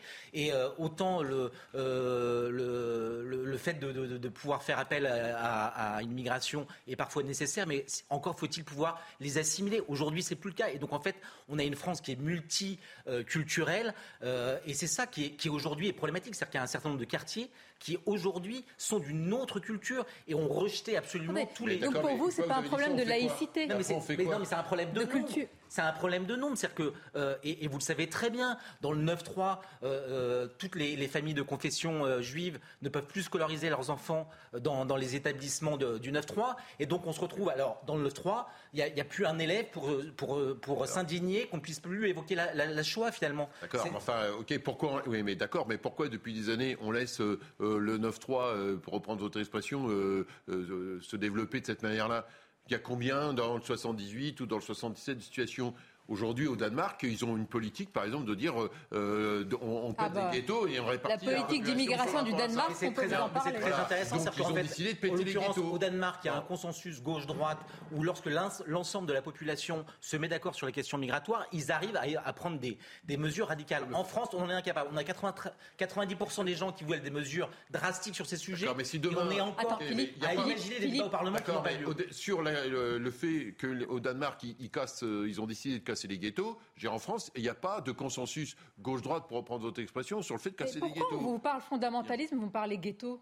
Non, mais parce que je réponds à monsieur quand il dit euh, on est en fait, il, est, sur la question du nombre. Donc moi, je moi, j'ai pas votre pessimisme. Je pense que d'abord, je pense que les batailles culturelles, on les perd quand on les mène pas. Ça, c'est une chose, parce qu'il y a beaucoup de, Français de confession musulmane qui sont dans les vigiles de la République, et les autres, il bah, faut mener la bataille. Aujourd'hui, on les mène pas dans l'éducation nationale. Mais vous le dites facilement. Mais ce professeur, il était, je ne veux pas parler à sa place, mais il me semblait quand même. C'était pas facile. Quand je, vais vous inviter à lire le livre. non, mais on peut pas. On a tous envie que ça marche. Mais quand vous avez un professeur 2022 en France qui est anonyme, qui ne peut pas donner son identité, ça ne vous bouleverse pas plus que ça. Mais enfin, mais arrête, mais il a peur que ça lui. Il n'y a pas que ça. Page 23 de son livre, il écrit Samuel Paty, ça aurait pu être moi. Vous imaginez la puissance de cette phrase Ça aurait pu être beaucoup de professeurs. Mais pour moi, malheureusement, le combat, il est perdu. Je vous le dis comme je le pense, et pourtant je ne suis pas une décliniste. Hein. Je suis plutôt du style positif quand on me connaît. Bah Simplement, on a laissé faire, étatiquement parlant. C'est aussi une question évidemment politique parce que dès qu'on commençait à dénoncer dans les médias et autres, enfin dans ces domaines euh, d'activité professorale et dans plein d'autres, euh, ce qui se passait on était taxé de fachos. Vous proposez de faire quoi mais Écoutez, il y a un c'est perdu. mais non, mais moi déjà j'aimerais qu'on soutienne ces professeurs. J'aimerais, comme je vous l'ai dit tout à l'heure, que dès qu'il y a un dérapage, le moindre mot qui va à l'encontre de nos valeurs, tout de suite ces jeunes soient sanctionnés. On appelle les familles peut-être on les met hors de l'école pendant une période, on trouve des solutions. Mais alors attendez, qu'est-ce qui se passe? Donc c'est aux professeurs, en fait, il y a une inversion de valeur, une inversion de moralité, comme j'ai l'habitude de dire. Ces professeurs ont la trouille au ventre en allant enseigner. Est-ce que c'est bien normal? Ce sont eux les victimes. N'inversons pas les rôles. arrêtons de parler de stigmatisation, arrêtons de parler constamment de discrimination. Pour en revenir à la Shoah, c'est pas uniquement une question de concurrence mémorielle, c'est surtout une question israélo-palestinienne. Puisque quand il se passe quelque chose là-bas, on sait très bien que ça va être récupéré par certains partis politiques de gauche et donc une minorité de ces radicalisés pour en profiter et balancer de l'antisémitisme primaire. Et c'est là le problème. Et c'est un mélange des genres. Ça ne va plus, mais ça craque partout. Parce que là, on parle de l'éducation nationale, sachant que c'est la rentrée scolaire, donc c'est normal d'en faire un gros sujet. Mais c'est aussi dans le milieu du sport, c'est aussi euh, dans le milieu de la fonction publique globale qu'on a ce genre de cas donc qu'est-ce qu'on fait? C'est une gangrène. Moi, je pense qu'il faut déjà pas distinguer la question de la laïcité de la question de la culture. Euh, parce qu'on mettrait d'un côté un combat culturel, de, l'autre côté le combat pour la laïcité. Est-ce qu'il s'agit, euh, voilà. Moi, je suis pas pour ce genre de distinguo parce que pour moi, la laïcité, ça fait partie de notre culture. Euh, sauf à estimer que, tout ça n'a pas existé. Donc ça fait partie de notre culture. Donc le combat laïque, c'est un combat culturel. Trop souvent, on prend la laïcité pour quelque chose d'un peu vide qui permet à chacun de faire ce qu'il veut. Pas du tout. Il y a des valeurs de la laïcité. Alors, dans une société plurielle, on ne demande pas à tout le monde de partager les mêmes valeurs, sinon il n'y a plus de politique. On est dans le post-politique. Si tout le monde a exactement les mêmes valeurs, c'est fini. Mais par contre, il y a un certain nombre de valeurs sur lesquelles celles-là, on s'est mis d'accord. Et, et sur celles-là, effectivement, on est en dehors de l'arc républicain si on n'est pas d'accord avec cela. D'ailleurs, Elisabeth Borne, à ce propos, euh, va un peu vite, me semble-t-il, en, ouvrage, lorsqu'elle dit euh, de la LFI ou lorsqu'elle dit euh, du RN qui sont en dehors de l'arc républicain, parce que sinon, à ce compte-là, on confond tout, on mélange tout. Et pourquoi ces partis-là, dans ce cas-là, ont le droit de se présenter? Et pourquoi on donne l'autorisation à Marlène Schiappa d'aller aux universités d'été de LFI s'ils sont en dehors de la République, etc. Cette confusion permanente qui fait de la communication au lieu de faire de la politique non, mais d'accord. ne, nous aide pas que, Elisabeth Borne ne soit pas l'arbitre des élégances de qui est dans le champ républicain, mais là, on parle de choses tellement évidentes que, que, des élèves s'indignent, enfin, ne, s'indignent pas, de la mort d'un professeur. Mais personne ne vous dit ça. Je vous dis, vous, me répondez combat culturel. Mais ça fait 20 ans qu'on nous dit ça. Qui le mène Est-ce que, la gauche l'a mené ça fait 20 ans. Mais, mais, mais au-delà de ça, au-delà de ça, je pense aussi qu'il y a, lorsqu'on dit on convoque les parents, je vois pas en quoi c'est surprenant de dire. parce que vous savez que le lendemain rien ne va changer. Mais, c'est le défaitisme. vous, vous sortez 10 élèves de la classe Qu'est-ce que vous faites Vous les mettez où Vous les mettez dans une autre école Mais surtout, mais bien sûr, il y a des conseils de discipline, il y a des conseils de discipline où les gens, où les les bras et collégiens se font sortir. On a de doux rêveurs, mais il en Non, c'est pas des doux rêveurs, c'est des combattants, c'est pas pareil, c'est pas le défaitisme. Il vaut mieux être doux rêveur qu'un triste pessimiste. Allez, la rentrée, mais justement, est-ce que c'était pas mieux avant Ça va vous faire du bien. La rentrée scolaire. C'est toujours mieux avant. Les nouvelles fournitures, les retrouvailles avec les copains, l'acquisition de nouvelles connaissances, je le disais tout à l'heure, le professeur qui entre en salle et tous les élèves se lèvent pour saluer cette entrée. Je dis non, ça, on vous parle d'un temps que les moins de... 20 ans ne peuvent pas Même, même... 60 ans oh, oui, je crois, oui, oui. Bon, sérieusement, il y, a, il y a un manque de professeurs, il y a un manque parfois aussi d'entrain, mais les choses se sont plutôt bien passées en cette journée. Mais est-ce qu'il faut aller jusqu'à dire, comme le ministre de l'Éducation nationale, que tout va bien, Madame la Marquise? Écoutons Papandiaï aujourd'hui. Les remontées que nous avons euh, de la part des différents euh, rectorats euh, nous laissent penser que la rentrée se passe dans de bonnes conditions. Ça ne signifie pas que tous les problèmes soient réglés. Il peut y avoir et il y a des difficultés ici et là dans certaines disciplines ou dans certaines académies, mais à cette heure-là, je peux vous dire que les choses se passent comme prévu en réalité, car nous étions très confiants sur la mobilisation euh, de l'ensemble des personnels et puis aussi sur les conditions générales d'organisation de cette rentrée. Simplement pour faire un lien avec ce dont nous parlions, vous êtes d'accord que face à l'immensité du défi qui nous est opposé sur l'islamisme, il faut des professeurs vraiment euh, formés, etc. Moi, je me demande que c'est contractuel, même s'ils ont fait un an. D'ailleurs, je veux dire, sais pas, je ne les cible pas, mais comment peuvent-ils faire face à de telles situations? Bah, ils sont encore plus démunis. Alors, c'est vrai que ce n'est pas qu'une question de formation, je partage avec vous, mais c'est aussi une question de formation. C'est-à-dire qu'effectivement, des gens déjà qui sont formés, et vous parliez tout à l'heure de, de, de, l'auteur que vous aviez interviewé ce matin, qui sont formés, qui ont 30 ans derrière eux, ont beaucoup de mal. Imaginez quelqu'un qui débarque dans ce milieu-là avec toutes les problématiques que ça suppose. Aussi dire que l'éducation nationale, on a voulu à tout prix à un moment donné mettre au centre l'enfant, alors qu'il faut mettre le savoir euh, au centre. Et que l'enfant, et surtout les enfants des classes populaires, moi je défends les classes populaire, il doit apprendre à lire, à compter, à écrire correctement pour avoir une petite chance dans la vie tous les bobos qui nous ont fait ça, c'est parce qu'ils avaient le complément euh, culturel à la maison qu'ils pouvaient donner à leur enfant, ce qui n'est pas le cas, le cas dans les classes populaires. Et donc, il faudrait aussi revenir sur ça, parce que ça va de pair avec une forme d'autorité et avec des savoirs fondamentaux qu'il faut connaître. Et on n'est pas là pour savoir si l'enfant est au centre, s'il s'épanouit. Il s'épanouira justement s'il a ses savoirs. S'il les a pas, il s'épanouira peut-être pas dans l'école. Et puis après, quand il sera adulte, il s'épanouira pas plus du tout. Il va survivre. Exactement. Je voudrais vous faire écouter ce matin. Alors, euh, vous allez dire que c'est un décliniste. En tous les cas, il engagé dans le débat public et politique. C'est un professeur de philosophie. Il y va un peu fort euh, sur l'école et, la rentrée. René Chiche, il était chez. En tout cas, il a réagi chez Pascal Pro. et d'improvisation que les, plus personne n'y croit. Tout le monde a euh, parlé pendant une semaine du recrutement en catastrophe de, personnel contractuel formé en quatre jours. Et le ministre a beau jeu de répondre que cela ne concerne effectivement qu'une minorité euh, par rapport à l'ensemble du corps enseignant. Donc moi, je ne vais pas vous donner cet exemple-là qui est archi connu, même si euh, le message qui a été envoyé euh, à toute la profession, c'est finalement que les années d'études qu'on a faites pour devenir professeur euh, ne compte pas au regard finalement des, missions qui sont actuellement celles des professeurs et qui s'apparentent à de la garderie. Oui. Bon, bah, finalement, non, je disais décliniste, mais il ne peut être que lucide puisqu'il rejoint ce que vous dites. Oui, oui, non, mais, non, mais il ne faut pas non plus donner le sentiment que absolument tout irait mal. Évidemment que l'éducation nationale, d'ailleurs, moi j'appellerais ça l'instruction nationale, parce que effectivement, si on dit c'est aux parents d'éduquer et aux, profs d'instruire, alors c'est de l'instruction. Vous êtes d'accord Ben oui, parce que. Non, mais pas vous. Mais est-ce que vous êtes d'accord avec ce que vous dites Vous, heureusement, vous êtes d'accord avec vous-même.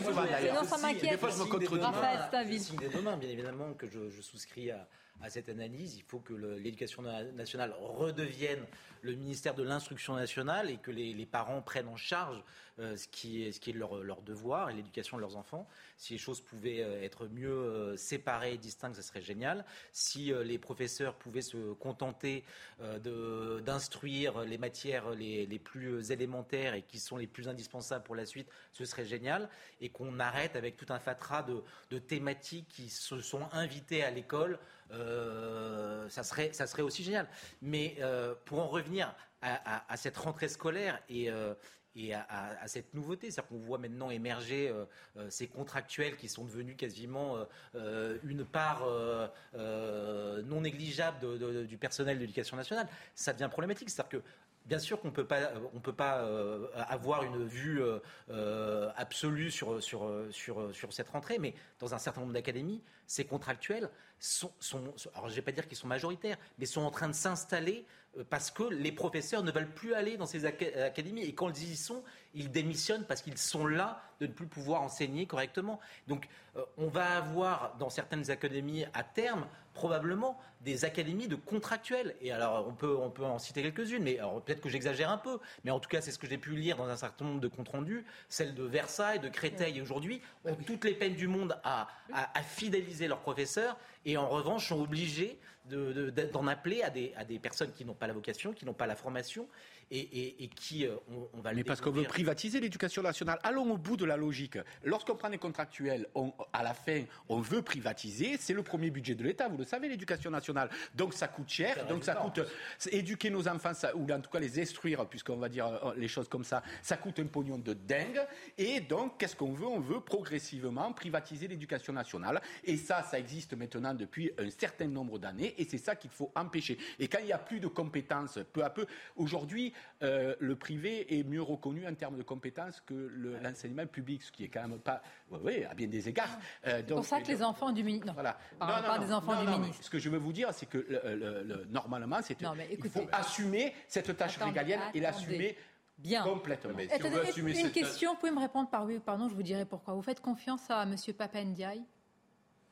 A priori, je n'ai jamais confiance a priori. Donc, euh, ah, vous faites partie.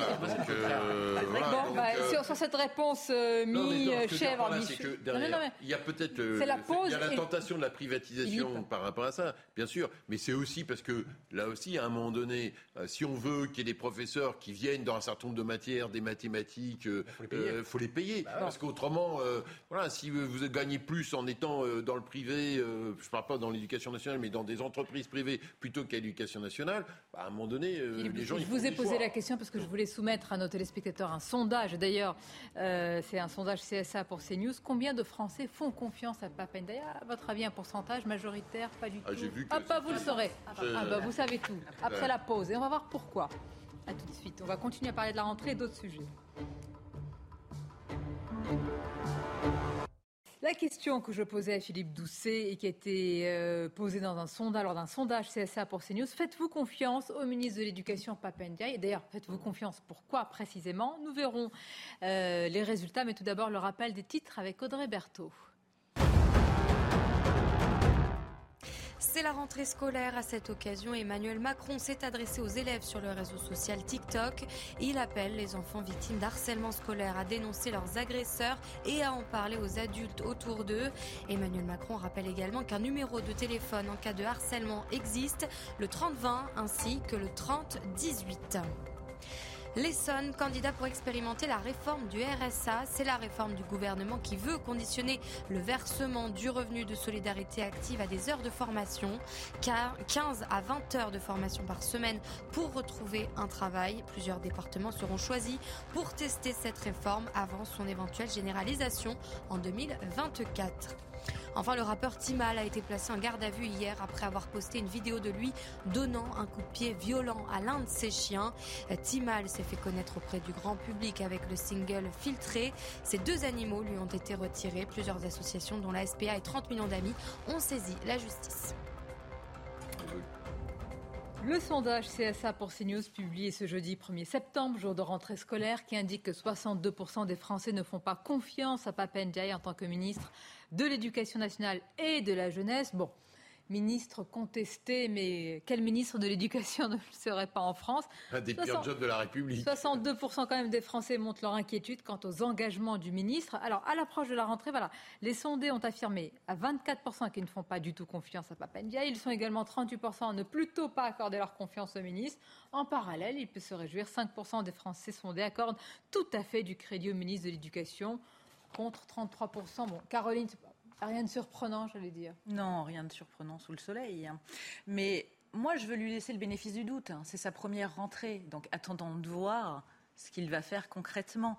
C'est vrai que là où j'étais plus dubitative, c'est de savoir en toute honnêteté hein, mhm. que monsieur euh, le ministre de l'Éducation nationale a mis ses enfants dans l'enseignement privé, dans une école quand même très haut de gamme pour des raisons de sérénité. Mm. Donc ça m'a fait un petit peu euh, sourire, si je puis dire, même si précédemment, il faut être vraiment sincère, elles étaient dans le public. Je voudrais juste revenir, si vous me le permettez, Sonia, sur la question des élèves en situation de handicap, puisque connaissant mon profil, forcément, euh, vous imaginez bien que ça me touche. On n'en parle jamais, en fait malheureusement, de ces enfants qui, encore cette année, pour la plupart d'entre eux, vont être mis à l'écart, vont être mis au banc de la société et n'ont pas de place, que ce soit dans les établissements spécialisés ou auprès du système scolaire classique, parce que malheureusement, il y a un manque de moyens criant, mais pour l'éducation nationale en règle générale. Les professeurs ne savent pas et ça n'est pas de leur faute, mais former ces élèves et les accueillir, puisque ce sont des élèves dits atypiques. Et déjà, quand vous avez une classe de 30 ou 35, c'est compliqué de s'en occuper. Terrible ce mot atypique. Hein. Oui, c'est terrible. Hein. Et euh, j'en ai euh, aussi été victime, hein, parce que je suis malvoyante. Mais voilà, moi j'ai une pensée pour toutes ces familles qui continuent à se battre en 2022 pour que leurs enfants puissent avoir une scolarisation. Comment vous l'expliquez? Vous dites un manque de moyens.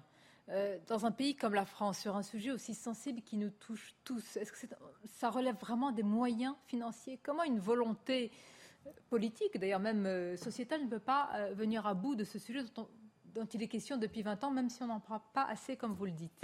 Parce qu'il n'a jamais été prégnant, parce que ça n'a jamais été un sujet de société important, alors que nous sommes 12 millions de personnes en situation de handicap en France. Et même s'il y a eu des évolutions ces dernières années, même s'il y a eu certaines augmentations pour euh, ce qu'on appelle les AEH, acronyme qui veut dire auxiliaires d'enfants en situation de handicap, qui sont des femmes formidables, qui ont une vraie vocation, mais elles sont sous le seuil de pauvreté. Il y a eu une augmentation, elles ont été revalorisées plus exactement de 26 euros. Ces femmes sont sous le seuil de pauvreté et elles s'occupent d'une population qui est précaire. Donc, comme j'ai l'habitude de dire, imaginez le mélange des jours, des genres, pardon. Donc, c'est vraiment euh, un problème sociétal très important, mais qui ne touche pas uniquement que la scolarisation, mais dont beaucoup de gouvernements ont préféré ne pas s'occuper durant des années ou s'en occuper de manière très minime au vu euh, du reste. Euh, et vous l'avez dit, les professeurs souvent se retrouvent euh, démunis, démunis. Non pas qu'ils Ça n'est pas de leur faute. Quand vous avez 30-35 élèves dans une classe, comment voulez-vous vous occuper d'enfants qui ont une particularité et qui prennent plus de temps voilà. bien sûr. Donc euh, je tenais à le dire parce que vous avez beaucoup de familles hein, qui ont manifesté ces derniers jours devant le ministère des Solidarités hein, pour crier leur désarroi. Vous avez des familles qui envoient leurs enfants en 2022 dans un pays comme la France, un pays développé, hein, dans d'autres pays pour que ces enfants soient scolarisés. C'est d'autant plus choquant qu'on fait la part belle à toutes les particularités dans notre société aujourd'hui, euh, dont certaines ne sont que d'ordre privé, des choix, etc. Et là où il y aurait vraiment à agir, et là je vous rejoins complètement, on ne le fait pas. Euh, donc on est vraiment, euh, il y, a une société qui marche à deux vitesses à cet égard.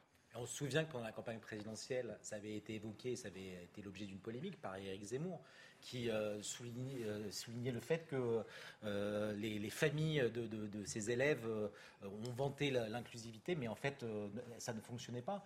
c'est là qu'on voit qu'il y a quand même parfois un paradoxe entre les, grands discours, les beaux discours, où bien évidemment tout le monde rêverait que chaque élève puisse trouver sa place dans le système tel qu'il est organisé aujourd'hui. On voit que ça ne fonctionne pas parce qu'on ne met pas suffisamment de moyens.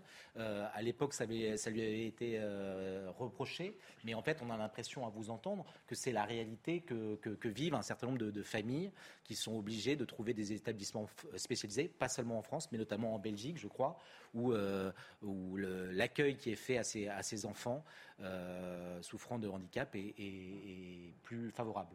Malheureusement, l'inclusion est un mot fourre-tout dans notre pays. L'inclusion a été créée pour les personnes en situation de handicap et récupérée hein, par le reste de la société. Exactement. L'inclusion, ça veut tout dire et rien dire à la fois. Vous allez plus à l'école, de la République, mais moins d'heures. Donc à l'arrivée, vous mm. avez moins de chances que les élèves valides d'arriver euh, au secondaire normalement. Et quant à M. Zemmour, j'en avais fait une chronique. J'avais dénoncé hein, sa brutalité, que mhm. j'avais trouvée euh, assez déplacée. Mais sur le fond, il avait raison. Et malheureusement, Donc il y avait une lucidité sur la situation, malgré la polémique. Tout à fait. Et en fait, ça a été récupéré politiquement. Mais vous avez énormément d'enfants, d'élèves en situation de handicap, ainsi que leurs familles, qui n'étaient pas du tout de la sensibilité de M. Zemmour, qui reconnaissaient son constat. Il est réel. Vous ne pouvez pas intégrer, malheureusement, en fonction du handicap de l'enfant, tous les enfants dans un cadre classique. C'est du cas par cas. Les politiques ont poussé des cris d'orfraie parce que c'était Éric Zemmour et qu'on était en campagne présidentielle. Et en fait, on a besoin de traiter ce problème, si je puis dire, enfin cette question, pardonnez-moi, et pas d'amalgame de ma part, ça serait quand même malvenu, vu que je suis handicapée visuelle, euh, de manière transpartisane parce que justement, c'est comme l'écologie, ça peut concerner tout le monde. Et le handicap, je tiens à le rappeler, je terminerai là sur le sujet, ça euh, concerne un Français sur cinq en France. Merci de le dire en tous les cas avec autant de, sérénité. Euh, évidemment, euh, vous êtes touché dans votre chair de le dire avec aussi autant de passion. Vous avez raison de le dire, qu'on ne l'aborde pas assez suffisamment, mais de l'aborder avec lucidité et pas seulement avec les bons mots, comme vous avez dit, un peu fourre-tout malheureusement, comme l'inclusion. Euh, autre sujet, c'est un tout autre défi, l'énergie évidemment provoque aussi beaucoup d'inégalités, des familles aujourd'hui qui ne peuvent pas euh, tout simplement finir la fin de mois, qui font des économies sur se chauffer, manger, etc. Et puis je voulais vous poser la question sur l'énergie, le nucléaire, les aberrations françaises. Je voudrais sortir dans le placard à archives une réaction d'un ancien président. Ça va vous faire plaisir, Monsieur Doucet. C'est spécial dédicace pour vous, Nicolas Sarkozy, évoquant et pointant du doigt faut se faire plaisir parfois quand même. Les choix de François. On s'en voit quand il y a ce plaisir. C'est de la maltraitance. Alors, vous allez me dire ce que vous en pensez sur les choix de François. Maltraitance de politique de gauche. les, les, choix de François Hollande et, des Verts. Écoutons à l'époque Nicolas Sarkozy. C'était pas il y, a, si longtemps. Écoutez, le nucléaire, depuis le général de Gaulle, François Mitterrand, Valéry Giscard d'Estaing, Jacques Chirac, ça fait l'objet d'un consensus. C'est un atout français. Il y a 58 réacteurs. Nous avons une électricité moins chère de 35% que nos partenaires allemands. 30 des 58 réacteurs ont été ouverts sous la présidence de François Mitterrand. Personne n'a jamais remis en cause cela. C'est 240 000 emplois. C'est un avantage considérable pour notre industrie et pour nos compatriotes qui se chauffent à l'électricité ou qui ont besoin de l'électricité. D'où vient le problème? Le problème vient de la négociation entre les socialistes et les Verts, qui voient rouge dès qu'on leur parle de nucléaire, et il a fallu leur donner des gages. M. Hollande propose de revenir de 75 à 50% de la production nucléaire, c'est-à-dire de fermer 24 réacteurs nucléaires. Par un tour de magie, ces 24, c'est tombé sur ces malheureux de Fessenheim. On se demande pourquoi. La centrale de Fessenheim a une trentaine d'années ou une quarantaine d'années. Elle vient d'être contrôlée par l'ASN, qui est l'autorité de sécurité nucléaire, qui est totalement indépendante et qui fait euh, référence dans le monde entier, pourquoi sacrifier le nucléaire pour un accord politique misérable? Car il n'y a aucune raison de fermer le nucléaire en France. Depuis que le nucléaire existe, nous n'avons jamais connu un accident grave. Quand il y a eu l'affaire de Fukushima, nous avons décidé d'auditer la totalité de nos centrales pour voir quelles conclusions nous devions tirer de cela. Mettre à bas le nucléaire, parce que Mme Joly fait 2,30% des voix, c'est un choix gravissime. Nous n'avons pas de pétrole, nous n'avons pas de gaz, nous avons le nucléaire. Est-ce qu'on a sacrifié notre nucléaire Frédéric Durand, je voyais regarder avec beaucoup d'attention cet extrait. Bah oui, euh, c'est certain que euh, d'abord, euh, aujourd'hui les gens à peu près raisonnables et qui ne sont pas dans la polémique stérile reconnaissent que le besoin du nucléaire est, est, bien là et tout le monde le reconnaît. à l'époque, tel n'était pas le cas. Alors oui, on l'a sacrifié, ce qui veut dire que, en gros, vous avez vu ce, ce, ce coup de gueule d'un des, des, des, responsables d'EDF que ah j'ai pu voir et qui expliquait pourquoi eux, ils avaient arrêté de, de former des gens parce que les politiques leur disaient mais de toute façon votre parc nucléaire il va aller déclinant et donc euh, en gros ils les ont obligés à faire des choix, stratégiques qui étaient complètement à l'encontre des besoins de la nation. Euh, donc effectivement euh, c'est une catastrophe quand on a un outil tel que celui-là. Il n'y a aucun outil qui présente zéro risque bien entendu. Et d'ailleurs moi je me demande pourquoi les, certains écologistes alors que c'est une énergie non polluante, beaucoup moins polluante que la plupart des autres, sont contre. Euh, sans solution alternative crédible pour la population tout entière. Parce que s'il s'agit juste euh, de nous J'ai la réponse. Par idéologie, peut-être, ils sont contre. Ben, apparemment, c'est par idéologie. Hein. Parce que même lorsque Mélenchon dit euh, je ferai un référendum, qui perdrait d'ailleurs, à mon avis, parce que les Français, dans leur grande de majorité, sont beaucoup plus raisonnables que lui, je ferai un référendum, etc., pour savoir, à mon avis, c'est un pis-aller. Il y a cette question-là, la question de, de la production, et puis il y a la question de la spéculation. Parce qu'il ne faut pas oublier qu'on a notamment arrimé le prix de l'électricité sur celui du gaz et que ça a permis des enrichissements colossaux. Donc il faut traiter la question de la production. Oui, on a besoin du nucléaire en France. Personne ne peut dire le contraire. Et, ah. euh, et, la question d'ailleurs de la souveraineté énergétique, et, énergétique était... On était les champions euh, sur le nucléaire. Et après des revirements, manque de vision, d'idéologie, des lâchetés, et je ne vous regarde pas en disant ça, mais il y a une responsabilité du quinquennat de François Hollande, et puis même euh, de Martine Aubry. C'est elle qui a signé, moi je me souviens, on l'avait commenté tout ça, euh, le papier avec, enfin, l'accord avec Cécile Duflot, où il y avait la fermeture des réacteurs de Fessenheim. Aujourd'hui, on fait face à la pire crise énergétique. Voilà. Comment illustrer l'expression se tirer une balle dans le pied? Tout est fait. Bon, la parole est à la défense euh, ou, Bonne chance. Euh, Faites entrer l'accusé, vous y êtes. On vous écoute. Alors, il faut, être complet dans cette affaire-là et pas simplement euh, ce que dit Nicolas Sarkozy.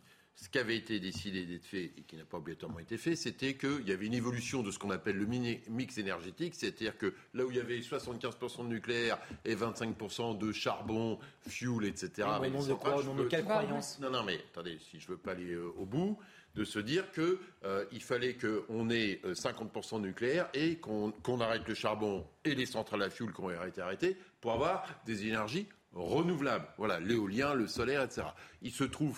Et euh, il se trouve que cette partie sur les énergies renouvelables a pris du retard mhm. euh, de, dans cette dimension. Là, là, là, vous vous noyez dans la cuve du nucléaire, je peux vous dire. Non, non, non, non, bah parce que le sujet qu'on a, c'est que c'est une énergie intermittente, non pilotable, et donc de toute façon, dans des stratégies. contre les énergies renouvelables, c'est un débat qui est caricatural. Plus on a décidé. Donc, du coup. Les Danois y arrivent, je ne vois pas pourquoi, nous, on y arrive mais arrêtez de me parler euh, on n'est pas moins intelligents. Frédéric Doroy, il est mort de rire à côté de vous. Vous ne voulez pas admettre qu'il y a eu des, erreurs, mais tout le monde sait qu'il y a des erreurs. Allez expliquer aux Français aujourd'hui pourquoi vous avez fermé Fessenheim. Vous avez fermé Fessenheim au moment où il n'y avait aucune raison. un mix énergétique. Deux, ce qui s'est passé par ailleurs, et c'est vrai que c'est ce qu'a évoqué le président d'EDF, c'est qu'à un moment donné, aujourd'hui, dans les réacteurs qui sont à l'arrêt, ce pas les réacteurs qui sont à démanteler. C'est parce que les logiques de maintenance n'ont pas été faites par rapport à ça. C'est ça la réalité aujourd'hui. Le problème, le problème que nous avons aujourd'hui dans cette affaire-là, c'est que. qu'on a eu un quinquennat qui a. mais vous pouvez revenir, vous voulez pas revenir sur Nicolas Sarkozy, vous revenez sur François Hollande. Mais ça aurait été sur Nicolas Sarkozy, j'aurais dit la même chose. C'est la réalité. Vous exonérez Emmanuel Macron, c'est votre liberté par rapport à ça. Emmanuel Macron n'est pas tenu dans les promesses de François Hollande. Mais François Hollande, voilà. Donc, d'une part, et deux, sur aujourd'hui la situation qu'on a, on en est à être importateur d'énergie, Parce qu'aujourd'hui, même le parc qui doit être maintenu dans le mix énergétique n'est pas en état. Aujourd'hui, on a plus de la moitié de nos centrales qui sont arrêtées. C'est ça la réalité. Et donc, du coup, oui, mais à un moment donné, l'évolution, c'est d'avoir aussi les énergies renouvelables. Je le dis. Voilà. Et donc, vous, non, mais vous pouvez faire euh, Stéphane Bern, l'éolien, c'est pas bien et tout ça. À un moment donné, Aujourd'hui, il y a plein. Le Danemark a des euh, parcs d'éolien en pleine mer. Nous, on les a pas. Ça n'avance pas. Tout met énormément de temps. On n'est pas capable d'installer du solaire alors qu'on a un taux d'ensoleillement dans plein de régions françaises qui permettrait que ça fonctionne. D'autres pays le font. Et, vous êtes comme l'éolienne. Encore une fois, du vent. C'est pas brosser du vent, hein, mais j'ai le droit d'être en désaccord et vous m'emmènerez pas là-dessus. Encore une fois, le solaire et l'éolien Très bien, mais c'est bah, très bien. Donc non mais attendez, attendez, je peux aller jusqu'au bout. Ce sont des énergies intermittentes et non pilotables, ce qui est problématique quand on veut avoir des, des, stratégies long terme. Après, moi, je voudrais pas du tout euh, passer sous silence. Vous avez raison. François Hollande a peut-être sa responsabilité, mais Emmanuel Macron a sa responsabilité. Il n'était pas obligé de reprendre à son compte les promesses euh, de, de l'ancien président socialiste. Et il faut se souvenir que son premier ministre de l'écologie, Nicolas Hulot, lorsqu'il est arrivé, lorsqu'il l'a nommé, annonçait la fermeture, mais on est dans, l'idéologie. 17 réacteurs devaient être fermés. C'était annoncé par, euh, par Nicolas Hulot. Il aura fallu finalement euh, euh, la, crise ukrainienne et la campagne présidentielle pour que euh, Emmanuel Macron renonce aux engagements qu'il avait, avait pris. Et c'est heureux. Mais encore une fois, c'est bientôt tardif. C'est toute la filière qui a été, qui a été, euh, qui a euh, déconstruite d'une certaine manière, pour reprendre un, vocable très à la mode. Et je dirais que la responsabilité d'Emmanuel Macron est d'autant plus grande que lorsqu'il était ministre de, ministre de François Hollande, il a participé à, à la vente d'Alstom par General Electric. Et en fait, c'est toute la toute la filière du nucléaire français qui s'en est retrouvée euh, totalement dépecée. On avait connu euh, la, déroute d'Areva avec des, investissements hasardeux euh, ah en Afrique. On a connu le démantèlement et, la, vente d'Alstom. Et aujourd'hui, EDF, alors que ça aurait pu être une, entreprise florissante, c'est une entreprise qui a été notamment parce qu'elle est, elle est contrainte de, céder une part de son électricité à des, prix, à, des prix dérisoires à des, à des fournisseurs qui devaient s'engager, qui s'étaient engagés à faire des investissements qu'ils n'ont jamais fait, qui ne sont pas producteurs d'électricité. Et donc, ils sont tenus par des, par des engagements politiques. C'est le néolibéralisme de Bruxelles. Qui, sont en train de couler cette boîte qui était merveilleuse. il n'y a pas de. Là, je veux dire qu'à gauche, il y a un débat aussi. Il ne faut pas faire croire aux gens qu'il y aurait d'un côté la gauche, toute la gauche contre les centrales nucléaires. Fabien Roussel, par exemple. Euh, euh, et au contraire. pas dit que j'étais contre le nucléaire. Non, hein. non, non. non, non, c'est parce que, je dis. Non, mais on a l'impression parfois qu'il y a d'un côté la gauche qui serait, qui serait euh, contre. Non, Fabien Roussel, par exemple, l'a dit dans sa campagne, contrairement à Mélenchon oui, il faut défendre le nucléaire. Oui, il faut aller vers ce type d'énergie. Il est très clair là-dessus. Hein, protège. Voilà. Donc il y a les, débats sont. Vous avez raison. Euh, Je voudrais vous faire écouter, vous faire réagir, Caroline Pilas, sur euh, bah, ce sujet. Elisabeth Borne en a parlé ce matin chez nos confrères de France Inter. Alors eh oui, mais elle fait partie aussi du problème puisqu'elle a mené et amené cette décision de fermeture de Fessenheim. Écoutons-la. La nécessité, le fait qu'on aura des réacteurs nucléaires dans les prochaines décennies, le fait que, compte tenu de l'âge de ces réacteurs, il faille engager des opérations de maintenance lourde, je pense qu'on n'a pas dévié. Depuis 2017, on demande à EDF, évidemment, de mettre en œuvre ce programme de maintenance lourde, de recruter. Vous avez fermé Fessenheim. De... Quel signe c'était? Attendez, c'est pas parce qu'on a fermé deux réacteurs suite à une décision prise sous le quinquennat de M. Hollande que on n'a pas assurer EDF qu'il faudrait continuer à produire mhm. de l'énergie nucléaire. Entre-temps, on a acté qu'on allait construire des nouveaux réacteurs, mais sur le parc existant, c'est très clair, il n'y a jamais eu aucune ambiguïté. Évidemment, il faut prolonger ce parc, il faut assurer les opérations de maintenance nécessaires, il faut mhm. recruter. Le, problème avec ce genre de. Lorsqu'il y a eu. Euh, lorsqu'il y a des décisions purement idéologiques qui sont prises, c'est-à-dire qui, ne, sont plus en rapport avec le réel, euh, c'est qu'on abandonne une filière, mais on abandonne aussi la recherche. Parce que voyez-vous, il y avait des recherches sur la réutilisation des déchets nucléaires. Parce que le problème nucléaire, c'est quoi? C'est le risque d'explosion et le traitement des déchets. En gros, c'est ça. C'est pas le problème de la pollution par rapport aux autres énergies. Mais on abandonne aussi tout ce qui est recherche, etc. Et qui pourrait nous permettre aujourd'hui, s'il n'y avait pas eu ces débats idéologiques vains et contre-productifs et euh, euh, on en serait peut-être plus là. Parce qu'on aurait pu, on avait sur cette industrie de pointe-là, on avait des savoirs. Mais ça veut dire qu'il faut dire. On a quand même ITER à Cadarache, on a quand même ITER qui est quand même quelque chose d'exceptionnel. Caroline, s'il vous plaît, je voulais faire parler tout à l'heure Caroline. Pardon, messieurs, je pense que sur cette question aussi, il ne faut pas être idéologique et dogmatique. Ça n'est pas une question de pour ou contre. On n'en est plus là, en fait, maintenant. Je trouve ça assez contradictoire les propos euh, de Madame la ministre, parce que comme vous le rappeliez, Sonia, avec Édouard Philippe et sous le gouvernement précédent de Monsieur Macron, ils se sont satisfaits de la fermeture de Fessenheim. Et maintenant, on sent que c'est un genre de rétropédalage, puisque forcément, on est dans une crise qui est euh, inédite. La question que beaucoup de Français se posent, comment vont-ils faire pour payer leurs factures d'électricité si on arrive à un hiver rude et rigoureux? C'est ça, en fait, le déjà, fond de la C'est question. déjà le cas aujourd'hui. Hein. Leurs factures oui, ont explosé. hein. augmenter. Ça fait quelques années. Donc euh, c'est ça, il va falloir faire des choix puisque tout augmente. L'alimentation, l'habillement, l'électricité, l'eau, le gaz, le carburant. Donc moi je pense qu'on va avoir des mouvements sociaux qui vont être encore plus terribles Et que il faut d'autant plus faire jaunes. euh, face à ça qu'on doit faire, enfin, que les Français comprennent que si notre parc nucléaire est dans cet état, c'est à cause d'un sabotage volontaire, de choix le politiques, peu importe qui les a pris, mais on est dans cette situation. Parce qu'on n'anticipe pas en France. C'est ça le problème. C'est si on anticipe, compromis. mais dans le mauvais sens, euh, on anticipe. Mais j'étais Ah bah je dirais non, sur ces sujets, un, il faut avoir de la crise. planification. Et là-dessus, pour le coup, même si j'ai plein de désaccords avec Jean-Luc Mélenchon, je pense que à un moment donné, si vous n'avez pas de planification écologique, vous en sortez pas. Et deux, ça veut dire Ah oui, aussi que par rapport, par rapport, non mais en général, on peut intégrer les planifications, le nucléaire dans la planification écologique. Je pense que, y compris sur les aspects de recherche, Ouais, on très se dit voilà comment on évolue. Donc moi, je pense qu'on n'échappera pas, et ça me paraît une bonne chose sur la planification écologique. Et la deuxième chose, sur Bruxelles, bah, à un moment donné, je vous rappelle que là, ça s'est arrêté, mais qu'il y avait le démantèlement d'EDF qui était quand même Philippe, lancé, qui était Philippe, quand même je vous lancé. assure, euh, je vous apprécie énormément, mais c'est quand même incroyable parce que sous ce quinquennat, et peut-être au début de celui-ci, il y a eu quand même des fossoyeurs. Mais attendez, moi je On suis ne se pas, euh, à ma connaissance, je Oui, j'étais enfin pas, bon, je suis non, pas chez Emmanuel vous- Macron. Je pense que euh, vous Bah, il a été ministre de. François Hollande ou, ou j'ai- raté mais une partie de l'histoire euh, française D'accord, mais Bon, je, moi je Bah, j'ai eu des désaccords avec les uns et les autres, ça me mise en pose pas, voilà. Donc Je ne vous euh, ai pas entendu vous élever contre la fermeture de m'invitez pas à ce Fessenheim. moment-là sur votre plateau, Sonia. Vous voyez, autrement, je, euh, crois que j'ai ma parole est libre et vous, avez raison. Non, mais je vous taquine. L'autre question, c'est l'acceptation aussi, parce qu'une partie de cette crise énergétique est due à la guerre en Ukraine. Jusqu'à quand nos populations, qui évidemment soutiennent, les questions euh, humanitaires, vont se dire, eh bien voilà. Notre facture continue d'exploser, la guerre continue de, de se dérouler, et jusqu'à quand Moi, on je dis peut depuis aller le début, ce qui me paraît complètement extraordinaire, c'est que quand on décide des sanctions euh, contre un pays, euh, tous les pays ne sont pas exposés de la même manière, c'est une évidence. Donc s'il n'y a pas un système de péréquation à un moment donné, comment voulez-vous que les citoyens s'y retrouvent? Moi, je veux bien que les États-Unis soient extrêmement sévères, ils ne risquent absolument rien, c'est-à-dire que leurs besoins euh, sont quasi nuls à l'égard de la Russie. Ça n'est pas le cas de, de- de la France et encore moins de l'Allemagne.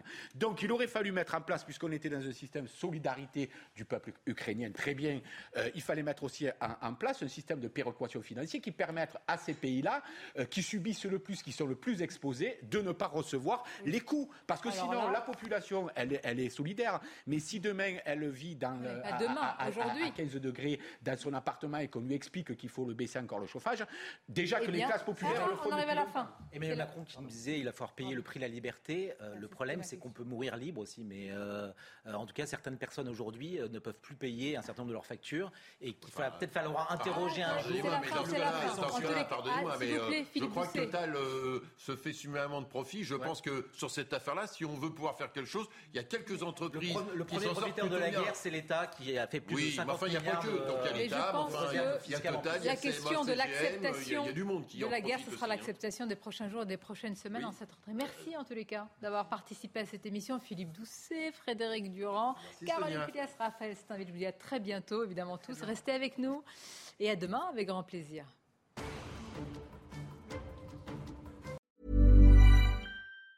Planning for your next trip? Elevate your travel style with Quince. Quince has all the jet setting essentials you'll want for your next getaway, like European linen, premium luggage options, buttery soft Italian leather bags, and so much more. And is all priced at 50 to 80% less than similar brands. Plus, Quince only works with factories that use safe and ethical manufacturing practices. Pack your bags with high-quality essentials you'll be wearing for vacations to come with Quince. Go to quince.com slash pack for free shipping and 365-day returns.